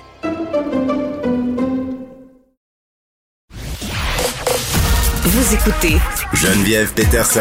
Cube Radio. Cube Radio. Les rencontres de l'heure. Elsie Lefebvre et Marc-André Leclerc. La rencontre, Lefebvre, Leclerc. Salut à vous deux. Allô? Bon, euh, Marc-André, on commence en parlant des Renault Tool. Moins d'un an et demi, euh, quand même, euh, c'est le règne, euh, la longueur du règne des Renault Tool à la tête euh, du Parti conservateur. Il a été destitué. Oui, effectivement. Donc, on, on le savait, on en a parlé hier, qu'il y avait un vote de confiance ce matin. Euh, c'est une c'est une loi là, qui permet ça. Donc, les députés, en début euh, de ce nouveau euh, mandat-là, Parlement-là, les députés conservateurs s'étaient donné le pouvoir de destituer le chef et ils l'ont pris ce matin. Donc, le vote a eu lieu. Euh, même si dans l'entourage de M. O'Toole, on disait qu'hier, là, euh, ils avaient les chiffres pour remporter. Euh, on a vu que ça n'a vraiment pas été serré, là. 73 contre euh, 45. If, Euh, oui. Donc, euh, c'est 61% euh, des députés là, qui ont dit euh, bye-bye à M. O'Toole. Euh, donc là, c'est sûr que euh, dès ce soir, hein, les députés là, vont se regrouper à nouveau, à nouveau à 19 h pour élire un chef intérimaire. Et par la suite, là, le, le, le, le caucus va demander là, au Conseil national là, de mettre en branle un comité pour qu'il y ait euh, une, une troisième fois là, depuis 2015 là, une course à la chefferie. Et là, on va voir, là, bien sûr, euh, ceux et celles là, qui vont décider de se présenter. Mais c'est sûr que dans la sur la colline, on dit souvent qu'Ottawa est plate, mais là, avec avec les camions euh, qui se font encore entendre, et maintenant le départ de M. O'Toole, là, donc Ottawa est tout sauf une ville plate en ce moment. c'est vrai, mais qui va prendre la suite, tu crois? Ben là, c'est ça. C'est, c'est là qu'il n'y a pas, il y a pas euh, 150 euh, millions d'options. Euh, c'est sûr que le. Ouais, Pierre Poilievre, c'est sûr qu'il est le favori, euh, bilingue, il est déjà dans le caucus, il a déjà été ministre. Fait que c'est sûr qu'à partir de ce moment-là, ben les regards se tournent vers lui, mais il faut falloir voir hein, au cours des prochaines heures euh, ceux et celles qui vont décider de lever la main parce que ce qui arrive à ce moment-là, ben les gens, euh, c'est sûr que tant aussi longtemps que M. O'Toole était là, c'est difficile de dire ben moi je veux y aller. Euh, là, ben, la, la chaise est vide. Fait qu'on va voir qui va lever la main là, pour Mm. remplir cette chaise-là. Mais j'ai une question, Marc-André, parce que le Parti conservateur était pas mal déchiré entre justement une frange peut-être plus conservatrice. Ilse en parlait hier là, au niveau des idées. euh, bon, puis alors qu'avant, on était peut-être plus à droite de façon économique. Là, c'est comme si on devrait, euh, je sais pas, se- pas se recentrer, mais être plus clair sur le message. Ben, en fait, ce qui, ce qui a coulé, M. O'Toole, c'est qu'il a fait sa course au leadership, puis il a dit je, je suis un vrai bleu, puis il disait le tout et son contraire en même temps, quelque chose dans l'ouest, quelque chose dans l'est. Que À partir de ce moment-là, M. O'Toole, euh, un peu là, euh, malheureusement, sais, euh, il a couru à sa perte.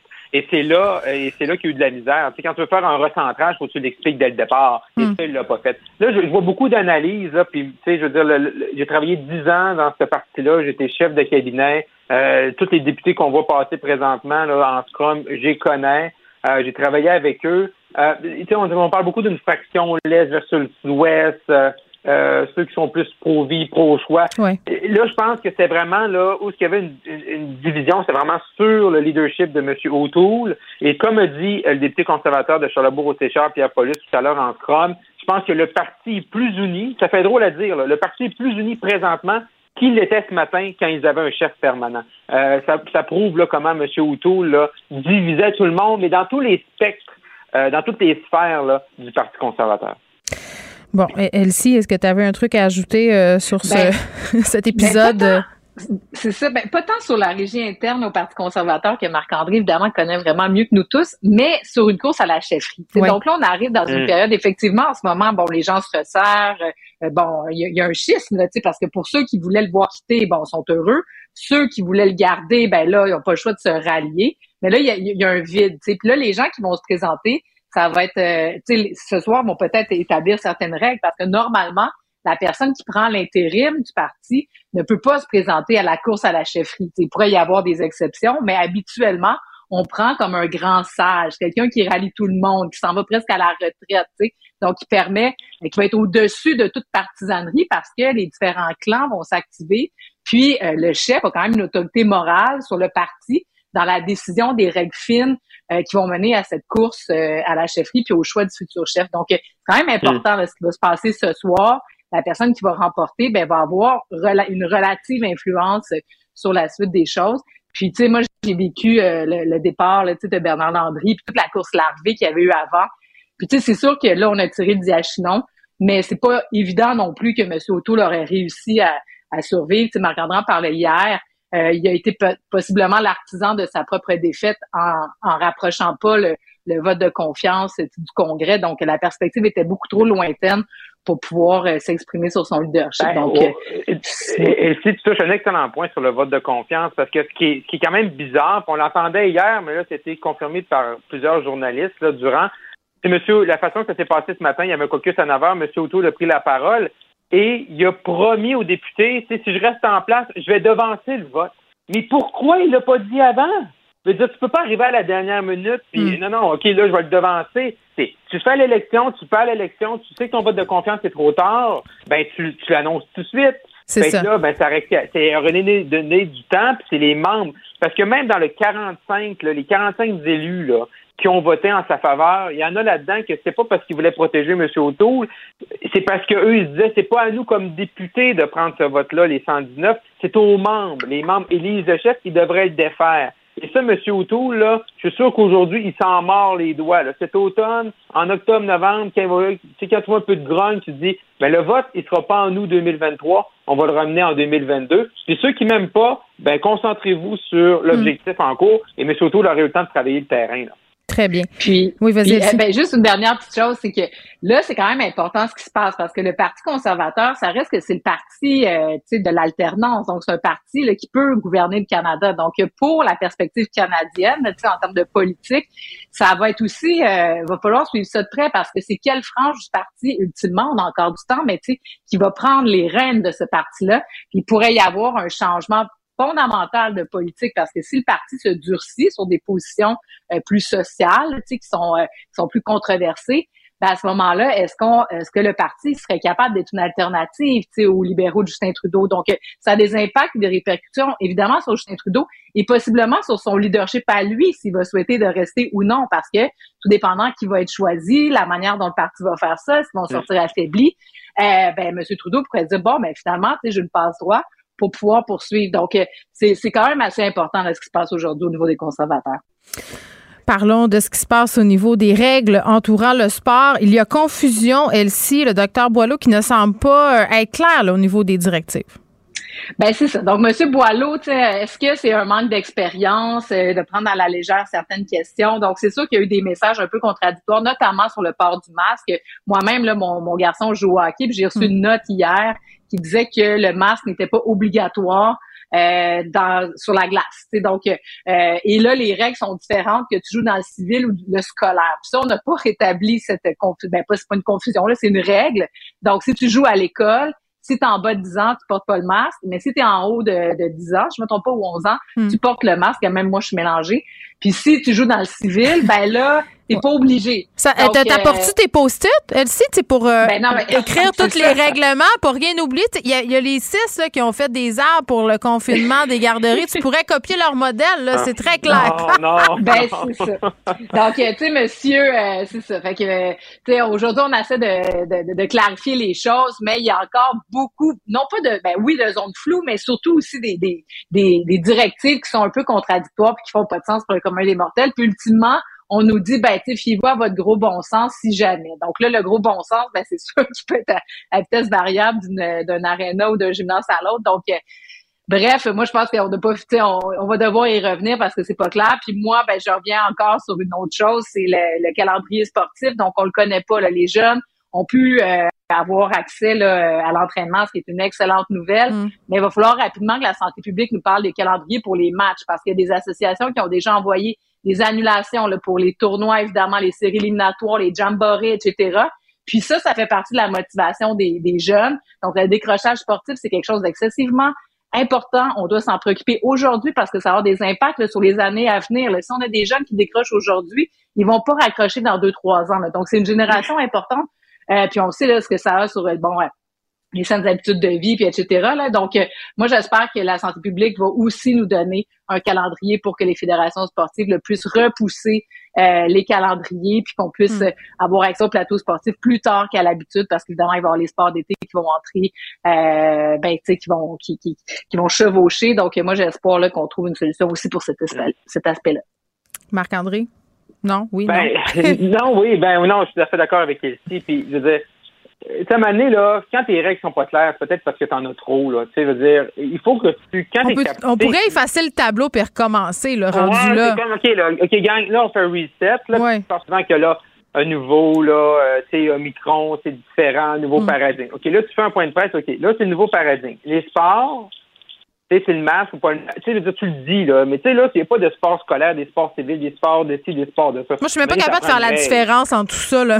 Ça devient Ben, vraiment mêlant. ça, dire, Ouais, on oui. est là-dedans, on le sait même pas. veux dire, là, Exactement. c'est du sport, c'est ça, puis si c'est un rassemblement, c'est ça, mais je dire, oh mon Dieu, c'est Un peu de Même clarté. M. Boileau n'est pas capable d'expliquer en entrevue, fait que ça va pas bien. Ben, quand la personne qui est en charge de l'expliquer comprend pas, en tout cas, c'est l'impression que ça donne, euh, ça va très, très mal. Euh, Marc-André, tu voulais terminer en nous glissant un petit mot sur le projet de loi sur les hydrocarbures. Oui, effectivement. Donc, c'est un projet de loi 21. Donc, c'est, c'est pas la laïcité, là. C'est vraiment les hydrocarbures. C'est une promesse dans le discours d'ouverture de M. Euh, Legault l'automne dernier. Donc, vraiment, on va mettre fin à l'exploitation. C'est un gros, euh, c'est quand même un gros dossier qui va faire jaser beaucoup. Euh, c'est quand même une grosse décision. On va voir, tu sais, on voit depuis le début que la CAQ est un peu, là, euh, essaie de, de, de, de, marcher plus vite sur le dossier de l'environnement. On va voir si c'est assez pour vraiment se donner une crédibilité environnementale. Mais euh, c'est sûr, ça va leur coûter cher, là, parce qu'il y a des gens qui avaient des permis, tout ça, des contrats. Mm. Donc, ça va être un dossier à surveiller parce que c'est quand même un gros engagement de mettre fin là, à l'exploitation des hydrocarbures. Très bien. Merci à vous deux. On se retrouve demain? À demain. Bye bye. Bye bye. Geneviève Peterson. Une animatrice pas comme les autres. Cube Radio. On est avec Luc La Liberté. Salut, Luc. Oui, bonjour Geneviève. Hey, écoute, quand je savais que tu allais intervenir euh, à l'émission aujourd'hui, je me suis dit, je vais lui poser la question suivante. On voit de plus en plus là, d'analyses euh, toutes récentes là, ces derniers jours par rapport au convoi à Ottawa, mais aussi euh, aux camionneurs qui convergent vers la ville de Québec. Il y a beaucoup de personnes qui disent que le Trumpiste euh, fait des petits au Québec, euh, fait des petits au Canada. Euh, Puis j'étais curieuse de t'entendre là-dessus. Écoute, c'est, euh, ce serait, pour être honnête, bien difficile d'évaluer le, le, le, le pourcentage ou le nombre de personnes qui sont influencées par ça, mais je peux confirmer qu'il y a une influence. Euh, ne serait-je, euh, écoute, je prends ça à mon échelle, c'est bien, bien modeste comme collaborateur dans les médias. euh, le nombre de courriels que je reçois de partisans de Donald Trump qui sont ici au, au Québec, euh, c'est impressionnant. Même depuis que M. Trump a quitté, si j'ai le malheur d'aborder Donald Trump dans- à la radio avec toi, par exemple, ou encore dans un billet dans le journal, Mm. je reçois tout de suite des courriels disant mais vous lui laissez jamais de chance, il fait jamais rien de bon. Et, et on, la plupart du temps, les informations qu'on me donne pour appuyer les propos des gens, c'est quand ça vient carrément des mêmes sites d'information qui appuient Donald Trump au sud de la frontière. Donc, je pense qu'il y a de ça. Le problème, et c'est là, je pense, où ça dessert la cause, parce que les camionneurs, là, ceux qui ont refusé d'être vaccinés euh, et qui vont et qui sont à Ottawa présentement, qui vont se présenter à Québec, ils ont le droit de manifester. Nous, on a le droit de se dire, est-ce que c'est le bon moment pour faire ça? là? Mm. On a de la misère à Québec à relancer l'économie, à relancer, à ouvrir les hôtels, les commerces, etc. Donc, on- peut bien sûr discuter de ça, mais ils ont le droit de manifester. Mm. Mais le message qu'ils tentent de passer, là, moi, ce que je remarque, c'est qu'il se perd dans la désinformation que véhiculent des gens qui véhiculent exactement ce qu'on a entendu aux États-Unis de la part des partisans de M. Trump. Mais tu sais, Euh, on euh, oui, Oui, vas-y. non, mais je voulais, je voulais pas t'interrompre, mais ce qu'on voit, les, si tu parles d'images, euh, tu sais, si on sort un peu, même si on en voit aussi dans, dans, dans ces images de convois qui circulent un peu partout sur les médias sociaux, euh, au Québec, là, les manifestations qu'il y a eu sur les mesures sanitaires, contre les mesures sanitaires, contre la vaccination, contre le couvre-feu, on voyait des drapeaux américains, on voyait des images de Donald Trump, on voyait toute une espèce de euh, d'univers graphique là, lié au Trumpisme. Écoute, d'abord, le, le nombre de sites de complotistes sur lesquels on retrouve des Québécois, là, ça fait ça défrait déjà la chronique ça, depuis l'élection de Donald Trump. Donc, on n'invente rien en disant en 2022, c'est encore le cas. Ouais. Puis toi, moi, tu, ré- tu référais au drapeau américain. Moi, il y a quelque chose sur lequel j'ai tiqué encore plus, puis j'en ai parlé en classe. Comme c'est avec- l'ancien drapeau américain. c'est- Non, c'est même pas un ancien, c'est c'est le drapeau des États confédérés. Oui, c'est ça, excuse-moi, exactement.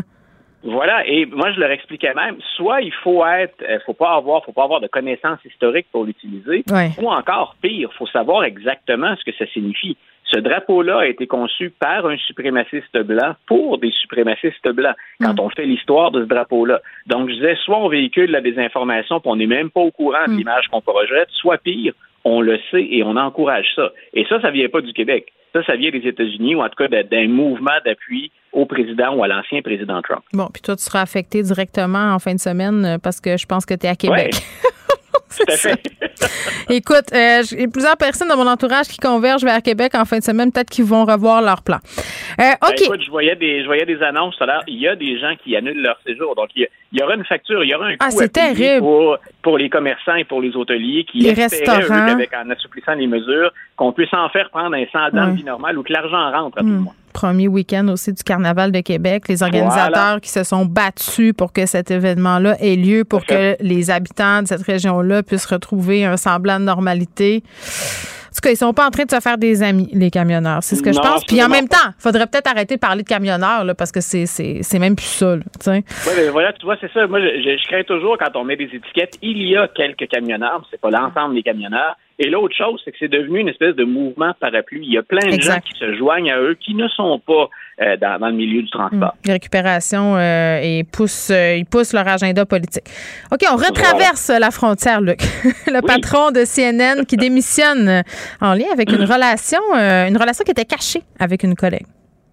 Oui, puis écoute, il y, a, il y a plein de choses intéressantes à tirer de cette nouvelle-là. D'abord, c'est un gros joueur. M. Zucker qui quitte, là, c'est dans, dans le monde des médias aux États-Unis. Puis ceux qu'on voit pas, habituellement, ceux qui y a, parce que il, a été à NBC, il est à CNN, il y a beaucoup de grandes vedettes. Mais parmi les gens qui sont dans l'ombre, c'est un de ceux qu'on voit le plus ou qu'on connaît le mieux. Et euh, on, on, on a mis donc le doigt sur cette re- relation-là qui a été dissimulée.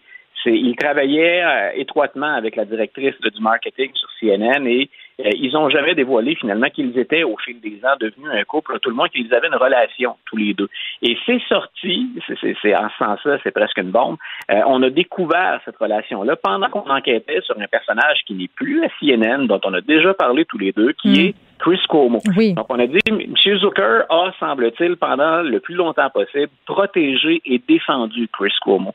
Et on n'a pas eu le choix de le laisser aller. Donc là, on fait le lien, bien sûr, et c'est pas nécessairement important, mais on fait le lien entre les deux hommes, entre Zucker et euh, Cuomo. Ben, mettons, Zucker, mettons Luc, euh, que tu dis euh, peut-être qu'il a abordé cette problématique-là de façon un peu biaisée ou différente, étant donné que lui-même, entre guillemets, avait une relation, bon, douteuse, disons ça comme ça? Oui, ben ça, ça la, la, la, transparence, les règles d'éthique les, les obligeaient tous les deux à révéler cette information-là. Ils ont choisi de pas le faire. Donc, c'est clair qu'il y a quelque chose qui est brisé. Ça ne fonctionne pas. Et la, ce que j'allais dire aussi au sujet de, de M. Zucker, c'est mm. qu'il est en poste, il était en poste à CNN depuis neuf ans. Et il y a carrément eu un virage significatif dans le traitement de l'information puis des nouvelles depuis qu'il est en place. Et particulièrement depuis qu'un ancien acolyte est devenu finalement, entre guillemets, l'ennemi de la chaîne. Zucker, quand il travaillait à NBC, a permis à Donald Trump de mettre en ordre euh, Celebrity Apprentice. Et une fois que Donald Trump s'est lancé en politique, on a vu le virage très clair de CNN qui, euh, je pense, a fait un travail honnête sur les faits, mais disons, ne mettait pas en évidence d'autres faits que ceux qu'on avait sélectionnés au préalable. Donc, moi, j'ai jamais dit que CNN mentait, mais il y a une orientation très nette. Et M. Zucker est derrière cette orientation dans le traitement des nouvelles c'est devenu plus partisan dans l'orientation et dans le traitement de la nouvelle. Hmm. Donc, c'est un peu la relation conflictuelle entre M. Trump et M. Zucker qu'on voit aussi, euh, d'associer qu'ils étaient pour une autre chaîne qui a permis à Donald Trump de se faire un nom dans les médias, qu'il a exploité largement par la suite. M. Zucker est un peu devenu euh, l'ennemi politique de M. Trump euh, hmm. dans, les années qui ont suivi. Donc, tu vois, c'est vraiment un géant de cette industrie-là qui, qui disparaît. Euh, c'est une relation trouble. On voit les liens aussi avec le départ de M. Cuomo. Puis en même temps, il y a ben, cette sempiternelle question du traitement des nouvelles aux États-Unis qui est plus polarisée. Beaucoup plus polarisée, à mon avis. On sait qu'ici, il peut y avoir des éditeurs ou des chroniqueurs qui ont des penchants marqués, euh, mais c'est rarement aussi prononcé et aussi partisan euh, que ce qu'on voit aux États-Unis en général. Dans ton prochain billet, tu vas parler d'une fuite de documents, une fuite qui concerne le retrait des troupes en Afghanistan, le retrait des troupes américaines. Voilà, écoute, nos auditeurs se demandent peut-être, mais c'est fini ce fameux retrait, pourquoi en reparler? Euh, un, ben, on revient sur le fait que l'opération a été à tout le monde au départ très, très chaotique. Et on a obtenu dans les médias, ça, a filtré dans certains médias américains, donc on a obtenu un document qui normalement devait rester secret, qui provient de la cellule de crise de la Maison-Blanche qui gérait le retrait des troupes en Afghanistan.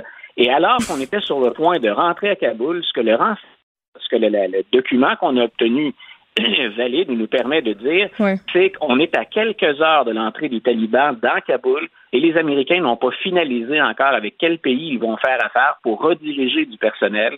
Le personnel de l'ambassade n'est pas encore inscrit sur des listes qui confirment qu'on a envie de partir ou de rester en Afghanistan et on n'a donc pas terminé les préparatifs. Et je répète, on est à quelques heures. Donc, on imagine que s'il faut que cette cellule de crise-là ensuite dirige des informations vers les services, les différents services du gouvernement pour que le plan devienne opérationnel, ben on est en retard. Non seulement on a tardé dans la préparation, mais là on est en retard. Et ça explique pourquoi il y a encore, entre autres, des Afghans qui auraient aimé fuir l'Afghanistan, qui sont toujours en territoire afghan et qui craignent toujours pour leur vie. Les retrouver, c'est l'équivalent d'une sentence de mort. Je vais poser une question un peu niaiseuse, mais quand même, je pense qu'elle va de soi.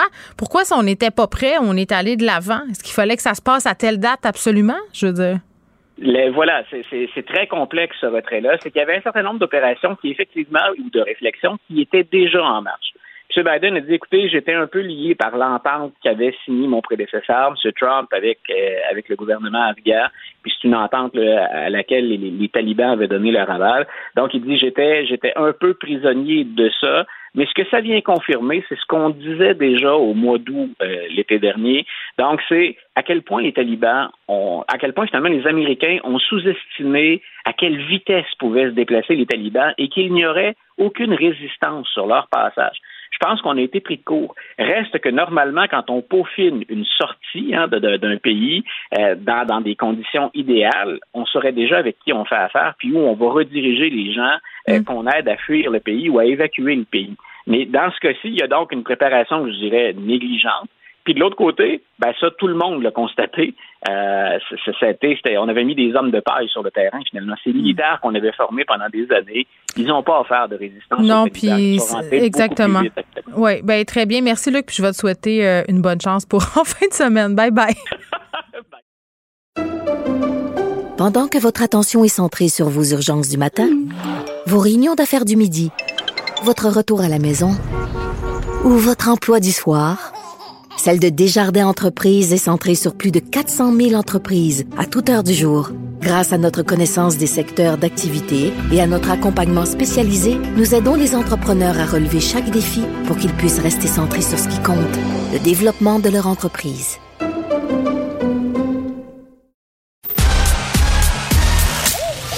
Geneviève Peterson.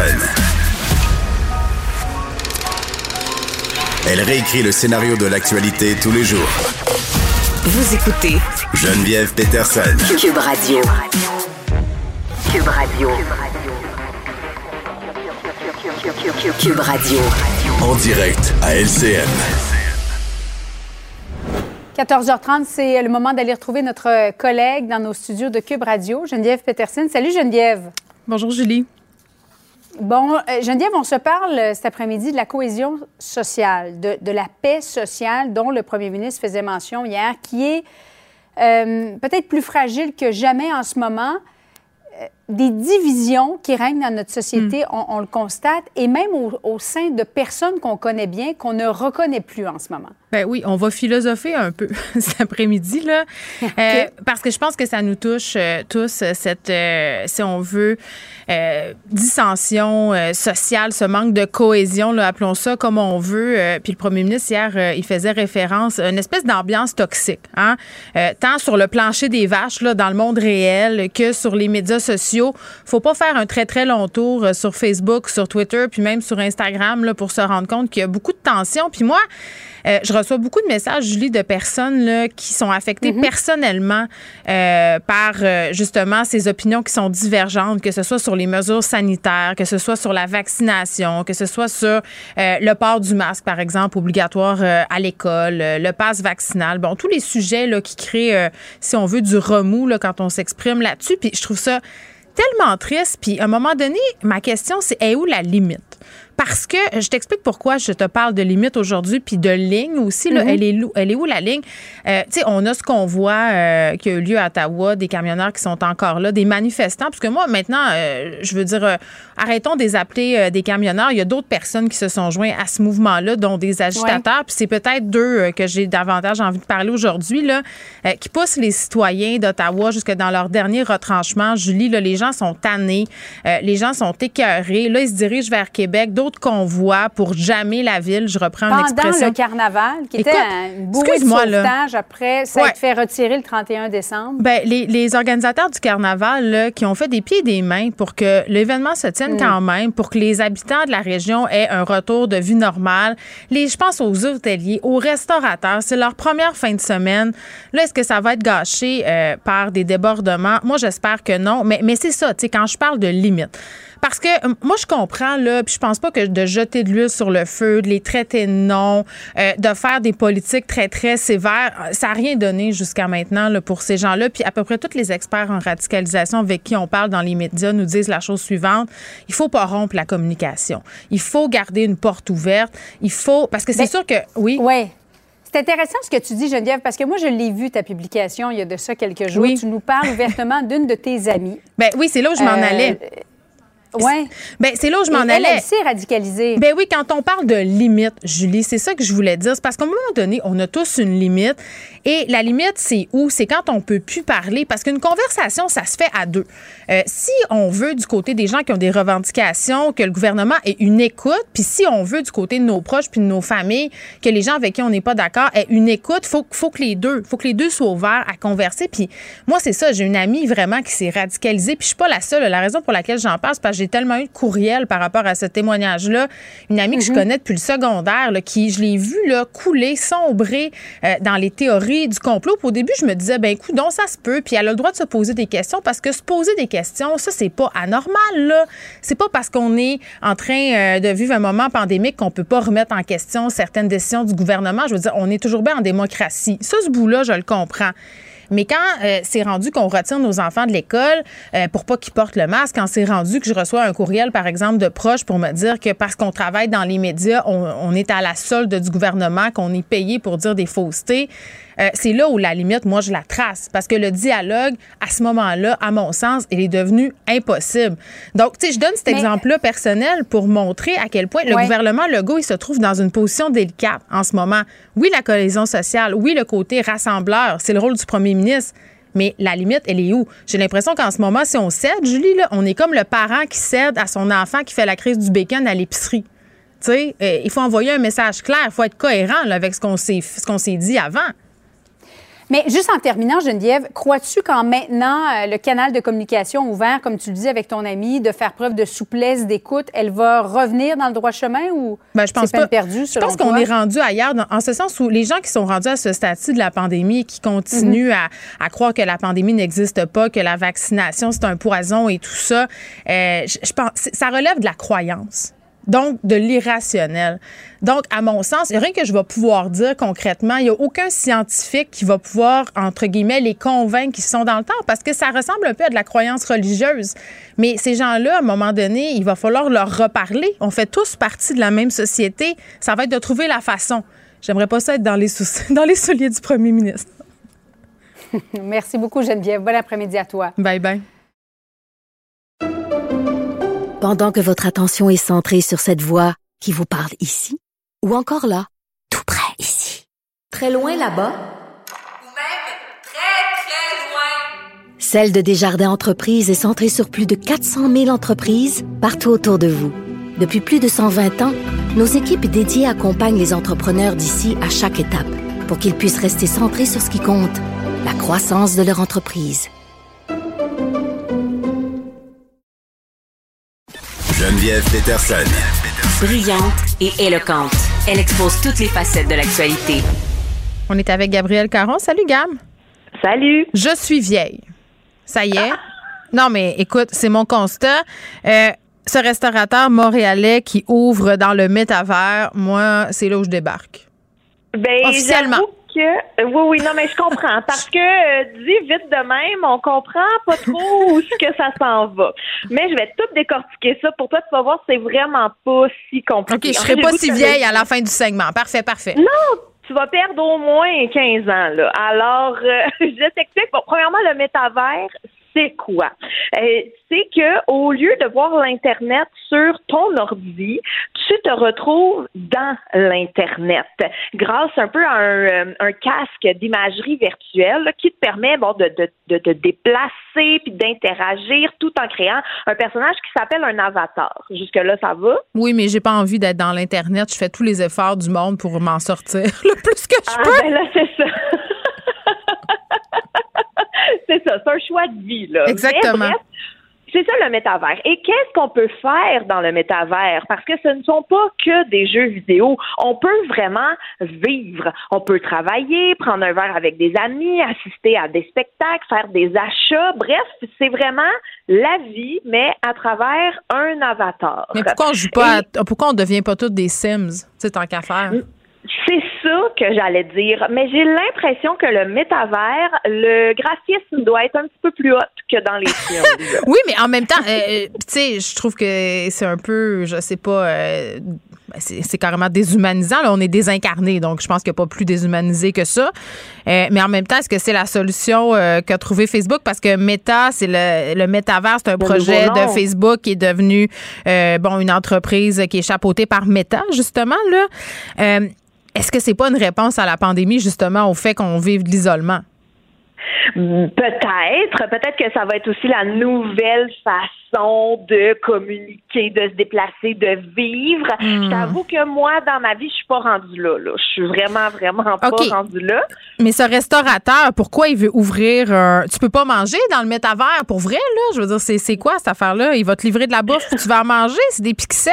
J'ai la misère. J'a- J'avoue que j'ai pas encore compris comment on mangeait dans le métavers, mais euh, j'imagine là que c'est en cours de euh, de création. Là. Mm. Mais pourquoi je te parle du restaurant Cosmo et du métavers, c'est que euh, le fameux restaurant Cosmo, là, qui est euh, une pizzeria mythique dans Notre-Dame-de-Grâce, eh bien, elle veut recréer l'ambiance conviviale de son petit resto de quartier dans le métavers qui, lui, est un monde parallèle numérique. Alors, trouver l'incompatibilité entre les deux, là, un pizzeria de quartier dans un métavers. Et voilà, c'est ça que Cosmo veut faire.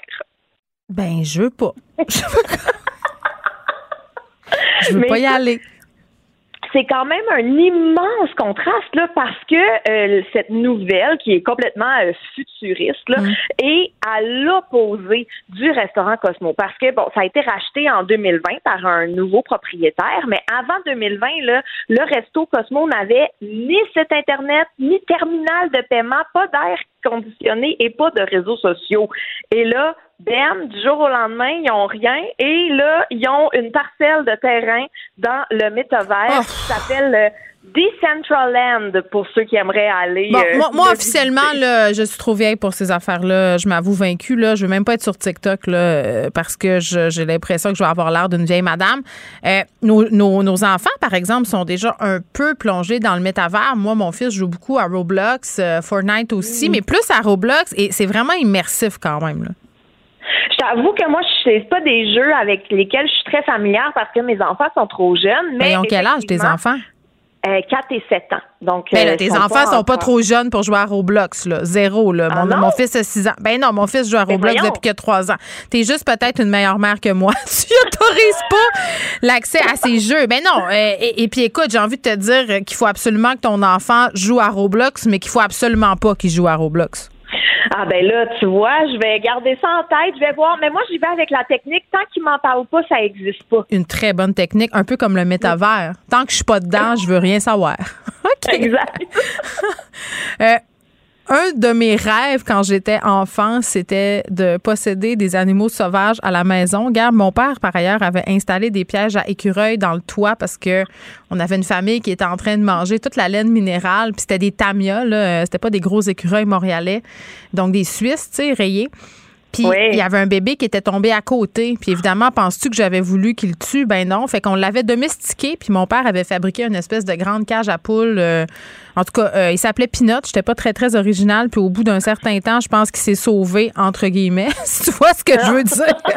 mais, mais tu sais, c'est un rêve que, que j'ai toujours caressé. Moi, c'était avoir un loup ou avoir un ours, mais il y, a- il y a des gens qui le vivent vraiment. là. Il y a des ours polaires maintenant qui habitent dans des maisons, puis j'ai de la misère à voir comment les habitants peuvent survivre à une telle cohabitation. En fait, il faut préciser que oui, les ours polaires euh, ont, euh, ont pris possession des maisons, mais euh, je veux juste souligner que euh, c'est un village abandonné. Donc, Fiou, mais ça se passe où? Ben c'est ça. Là, c'est que on est en Russie, sur l'île de euh, euh, qui est une réserve naturelle en fait sous la protection de l'UNESCO, puis qui est souvent appelée une maternité d'ours polaires parce que il y en a vraiment beaucoup là-dessus. Et là, je sais, Geneviève, t'aimes beaucoup les animaux. Malheureusement, tu peux pas vraiment aller visiter cette euh, cette réserve naturelle là parce que euh, est très difficilement accessible. Juste pour te donner une idée, un, il y a un photographe qui a eu besoin de deux ans pour préparer son expédition là-bas. Donc, on part pas là une fin de semaine euh, avec la glacière puis une tente. là. Mais tu vois, j'aime beaucoup les animaux, mais j'aime pas l'idée d'aller les observer de trop près. J'aime pas les zoos. J'aime pas trop les expéditions de baleines où on s'approche en zodiaque trop proche des cétacés. Ben finalement, ouais, j'aime les animaux. Peut-être plus que la moyenne des gens, disons ça comme ça. Leur bien-être dépasse mon envie d'aller les observer d'un peu trop près. Ben oui, mais écoute, là-bas, c'est vraiment là, il y a pratiquement pas d'humains qui sont là. Pour Ben, te tant donner mieux. une idée, euh, la station a été fermée en 92, puis il y a pas personne qui a mis les pieds là, ou à peu près depuis. Et dans son expédition, Dimitri, qui lui est un photographe de la vie sauvage, donc lui, c'est super important de prendre des animaux euh, dans leur quotidien, de respecter leur environnement.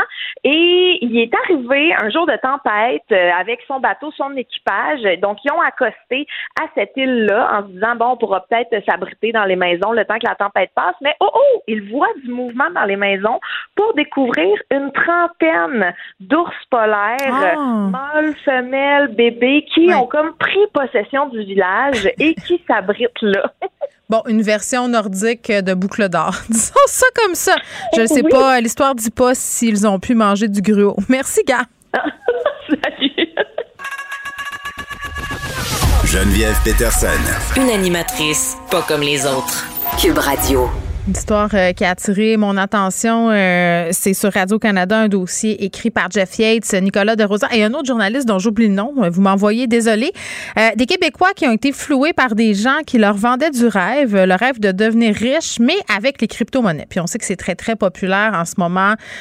bon, différentes crypto-monnaies qui connaissent un très grand succès sur Internet. on a aussi beaucoup cette mode du trading, de l'auto-trading, les gens qui sont peu autodidactes de tout ça. ça. intéresse beaucoup de monde, ça intéresse des jeunes, mais ça intéresse aussi des personnes qui investissent depuis longtemps.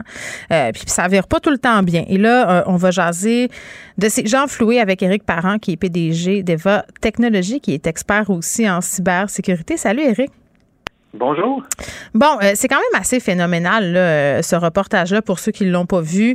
Euh, on a entre autres l'histoire d'un homme qui, écoute, là, pas l'air d'un deux de pique. Là, c'est un monsieur d'un certain âge qui a investi depuis longtemps, qui comme bien du monde, tu commence à regarder ça, les crypto-monnaies, puis se dit ben coudon, tu peut-être que ça serait une bonne avenue pour moi. Je pourrais essayer. Et là, les algorithmes étant ce qu'ils sont, clique sur des pubs euh, et se fait embarquer dans une affaire. Explique-nous les techniques là, employées euh, par les fraudeurs, parce que c'est ce que c'est dans, dans le reportage. Bien, en réalité, c'est que si on, rentre en contact avec quelqu'un qui nous offre de nous aider à investir, et puis qu'on, dans, le contexte de ce monsieur-là, il a mm. envoyé une petite somme d'argent, et puis là, la, personne l'a investi pour lui, et puis il a vu grandir les bitcoins, mm. la crypto-monnaie, oh, ça a doublé son argent.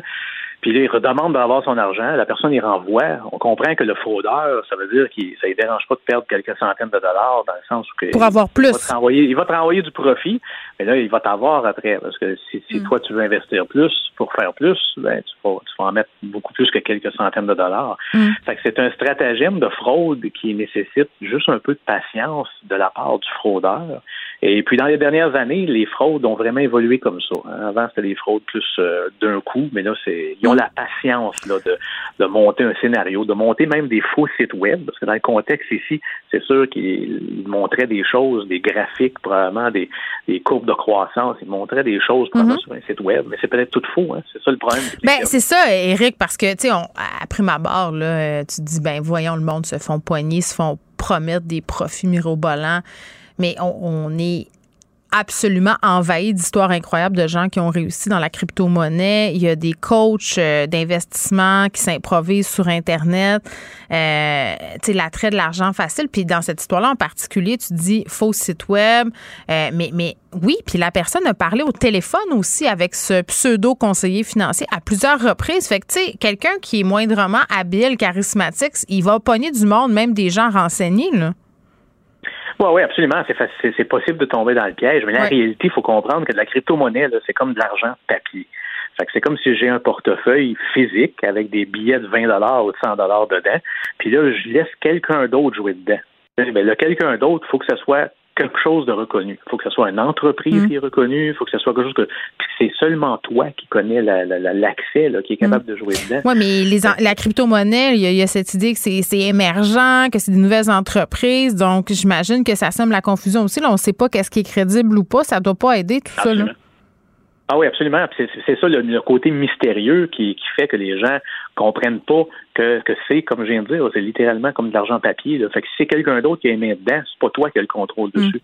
Fait, que, fait que le monsieur euh, qui, qui, qui, prend notre investissement, finalement, si on ne sait pas c'est qui, on n'a pas son numéro de social, son adresse à la maison, ou quelque chose qui nous dit c'est qui, c'est sûr que quand la personne, on a contacté une firme qu'on connaît quelqu'un qui est enregistré à l'OMF ou euh, une mhm. firme de, de, placement reconnue euh, canadienne, ben là, on est en confiance. Hein. c'est comme si on fait affaire avec euh, un courtier dans une banque, que ce soit la Banque nationale, Desjardins, n'importe quelle des mhm. banques. On sait c'est qui. là, mhm. ici, on parle de quelqu'un qui a probablement été croisé sur Facebook ou sur une recherche de Google ou n'importe quelle autre chose qui, qui est vraiment pas une bonne idée. Ouais. Fait qu'il n'y a rien qui nous dit que cette personne-là est vraiment vraie personne, si on veut, puis qu'on va être capable mm. d'avoir recours dessus. Oui, mais les gens sont joue prêts. dans ton argent. Oui, mais Eric, avoue que les gens sont prêts à prendre plus de risques euh, quand il est question de crypto-monnaie parce que ça fait partie de toute la mythologie autour de cette affaire-là, de dire, ah, c'est un gars obscur qui s'est parti telle affaire, il a fait 2 millions en trois jours, nanana. Tu sais, on dirait que la, tout le discours entourant les crypto-monnaies, c'est comme une rampe de lancement pour les fraudeurs absolument incroyable. là. Euh, dans l'article en question, on disait par exemple plusieurs sites là, frauduleux qui montrent des images d'Elon Musk et tout ça. Euh, puis là, les gens se disent, ben oui, lui a réussi euh, en, en utilisant justement puis en misant sur les crypto-monnaies. C'est vraiment comme cet univers-là était propice à ça, à la fraude, je veux dire. Oui, mais faut faire qu'on faut faire quand même bien attention. Quand on parle d'Elon Musk, Elon Musk était riche bien avant de jouer avec la crypto-monnaie. Ben, je sais bien. Lui, aujourd'hui, dire, dire je vais mettre 50 millions là-dedans, c'est comme c'est comme toi puis moi qu'on dit on regarde dans notre fond de tiroir puis on trouve 20 pièces, on est bien content puis on va l'investir. Fait que c'est, c'est faut pas suivre Elon Musk. C'est, c'est sûr que c'est, les moves qu'il fait influencent la valeur de certains de ces cryptocurrencies-là, de ces, ces crypto-monnaies-là. Fait que c'est, c'est sûr que c'est intéressant, mais faut, si tu veux, c'est, c'est comme gagé sur la variation entre le dollar canadien et le dollar US. Faut connaître ton affaire, là. Sinon, ça peut aller, ça peut aller du mauvais bord, évidemment. Puis ouais. je pense que le point de vue, le, le côté technique, comme tu dis, c'est ça qui est le côté mystérieux. C'est ça. Fait que si, la personne n'est pas prête à, à se faire expliquer par quelqu'un de technique comment ça fonctionne, pas, comment ça fonctionne en arrière-plan, mais comment ça fonctionne d'avoir un portefeuille sur ton téléphone. C'est ça. Et puis que c'est vraiment rien que toi qui a accès à ce portefeuille-là. là. Ben, si on le fait comme ça, ben moi je suis pas, je suis pas mal à l'aise là, que quelqu'un investit dans ces choses-là. Mais il faut qu'ils comprennent que c'est extrêmement volatile d'une journée à l'autre. Je Mm. n'ai moi de la crypto-monnaie. Puis je, je regarde, je, je regarde pas la valeur à tous les jours. je Mettrais-tu ta retraite au complet en crypto-monnaie, tu sais, rendu? Pardon? Est-ce que tu mettrais ta retraite au complet en crypto-monnaie? Ben, c'est ça, je te dis. non, Pas du tout. Parce non, que- non, non, pas du tout. Faut pas, faut pas. Parce que, comme j'ai dit, moi, je le regarde, mon compteur, il y a un gros chiffre dessus, là. Mais je, je me dis, peut-être demain, il va y avoir rien. C'est ça. Fait que, fait que tu fais pas ça avec ton plan de retraite, là. Oui, ça peut glisser. D'ailleurs, j'ai euh, pas investi un gros montant. En toi et moi, c'est pas, pas que j'ai investi un gros montant, c'est que j'ai embarqué là-dedans il y a longtemps. Oui. J'ai mis 1000 dollars le disant, ben, on peut s'entendre, ça vaut plus aujourd'hui. Hmm. Mais pour moi, ça vaut, disons, le 1000 dollars d'origine. Fait Hmm. que je le laisse aller, puis faut bon, un jour, ça va peut-être valeur de quoi. Ben, c'est un test, puis c'est correct, là, t'as pas joué tous tes avoirs. Moi, c'est ça qui me brise le cœur dans l'histoire euh, de cet homme-là, puis son doute aussi à s'être fait prendre aussi. La responsabilité des plateformes là-dedans. Moi, c'est un truc dont je me pose des questions là-dessus. Là, je parlais de la responsabilité peut-être d'Elon Musk, de Doug Ford. Et ces gens-là savent que leur image est utilisée. Euh, pourquoi ils font pas des mises en garde? Est-ce qu'ils ont une responsabilité, tu sais?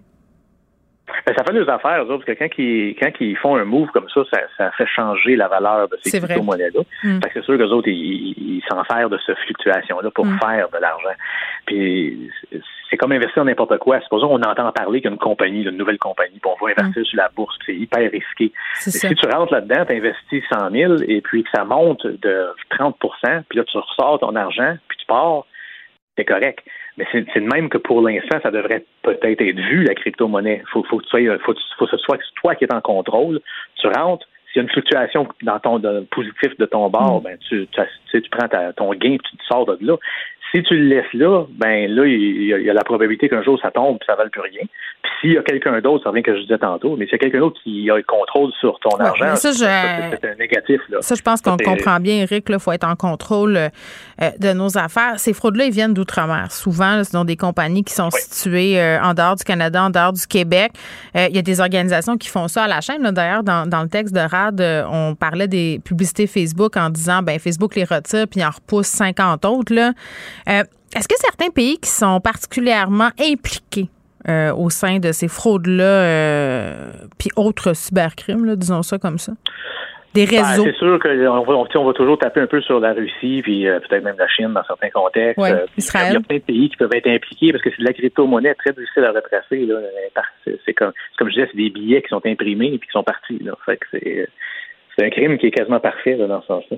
Mais puis il n'y a rien à faire. L'autorité des marchés financiers, évidemment, ne peut rien faire ici à part faire des mises en garde. Exactement. Bon. Ils vont vous dire, si vous faites affaire avec un courtier, il faudrait qu'il soit enregistré à l'OMF. Euh, Puis on s'entend qu'ils peuvent rien faire contre ces pirates-là qui sont à l'autre bout du monde. là. Ben, il y a même de la difficulté, pas pour, pour être méchant, là, mais je sais qu'il y a eu des abus dans les dernières années, même Mm. par des gens qui étaient enregistrés à, à. Ben, c'est vrai, tu as tout à fait raison de le souligner. compris. Oui, oui. Euh, euh, à part le fait d'être au courant puis d'être en contrôle de son portefeuille puis de dire que ces titres-là, c'est volatile, donc il faut en être conscient. Puis on n'est pas des conseillers financiers, ni toi, ni, ni, ni moi, là, euh. Est-ce que tu aurais des conseils à donner à nos auditeurs pour éviter de se faire flouer? Parce que là, c'est spectaculaire, on parle de millions de dollars, mais moi, je vois toutes sortes de, de personnes. C'est souvent des jeunes, des jeunes hommes là, qui participent, euh, par exemple, à des subreddits sur la question ou peu importe. Qui... Ah. Non, mais pour vrai, tu sais, qui, qui s'amusent. Non, je le sais, j'y suis. Je, je vais lire ces Ben, choses-là. c'est ça, puis il y a des rapprochements à faire avec les jeux vidéo, parce que, tu sais, les portefeuilles virtuels, puis tout ça, tu sais, à un moment donné, ça a comme pas l'air vrai. Il a- on dirait que la mentalité jeux vidéo amène euh, ces jeunes hommes-là puis ces jeunes femmes-là peut-être à être plus euh, plus aptes à prendre des risques, si on veut, en disant ah si je joue je peux gagner gros. Là, est-ce que tu aurais des conseils à leur donner à ces gens-là qui sont attirés vers les crypto-monnaies? Ben, ça, ça va être bien simple. Il faut, faut garder ça simple si on veut que ça marche. faut prendre Ça veut comme dire quoi? gamble, comme aller au casino. Non, mais c'est vrai. Là, regarde, Ah oui? faut tu c'est comme aller au casino. Fait que faut que tu te dises je- comment je suis prêt à perdre si je vais au casino? Fait que ça, c'est la première chose. Si on investit plus, supposons qu'on se dit je voudrais vraiment influencer ma retraite en jouant sur ces choses-là. Ben, Il faut le prendre un peu comme la bourse, mais vu qu'il y a un, un morceau technique là-dedans, ça veut dire qu'il faudrait demander l'opinion à deux personnes. Puis deux personnes qui ne sont pas parlé, qui un n'a pas référé l'autre, tu te trouves deux personnes, puis là, il y en a un qui t'explique comment tu devrais le faire, l'autre va valider qu'est-ce que le premier imbécile a dit, si on veut le dire comme ça, pour s'assurer que c'est vrai. Là. Ça, ça prend plusieurs yeux sur le problème pour être sûr que le la première personne n'est pas en train de t'installer ça d'une certaine façon qui garde un contrôle dessus, puis qui va être capable de faire de l'abus. Hmm. Ben, ben c'est ça, oui. Puis il faut quand ça c'est tout le temps la phrase ça a l'air tellement cliché je pense qu'on pourrait faire un petit clip puis l'enregistrer quand ça a l'air trop beau c'est que ça l'est là. tu sais souvent euh, puis on peut perdre cet argent là très rapidement. Moi je me rappelle là, de la crypto-monnaie Shiba Inu Vincent Dessureau est en- venu nous en parler Euh, des gens qui ont fait des gains absolument incroyables et pouf en une journée c'était fini Éric Parent. Donc voilà il faut se méfier puis euh, peut-être pour commencer il faut garder en tête a certains portefeuilles maintenant qui incluent la crypto-monnaie là je parle des institutions financières là, dûment euh, euh, dûment légal euh, avec pignon sur rue au Canada euh, qui commence à s'intéresser à ces titres-là. Puis je sais que l'attrait souvent, c'est de spéculer soi-même. Mais si on est un peu peureux, mais qu'on veut quand même essayer, on peut toujours se tourner vers des voies, si on veut, plus traditionnelles. Disons ça comme ça. Éric Parent, merci, qui est PDG d'Eva Technologies. Pendant que votre attention est centrée sur cette voix qui vous parle ici, ou encore là, tout près ici, très loin là-bas, Celle de Desjardins Entreprises est centrée sur plus de 400 000 entreprises partout autour de vous. Depuis plus de 120 ans, nos équipes dédiées accompagnent les entrepreneurs d'ici à chaque étape pour qu'ils puissent rester centrés sur ce qui compte, la croissance de leur entreprise.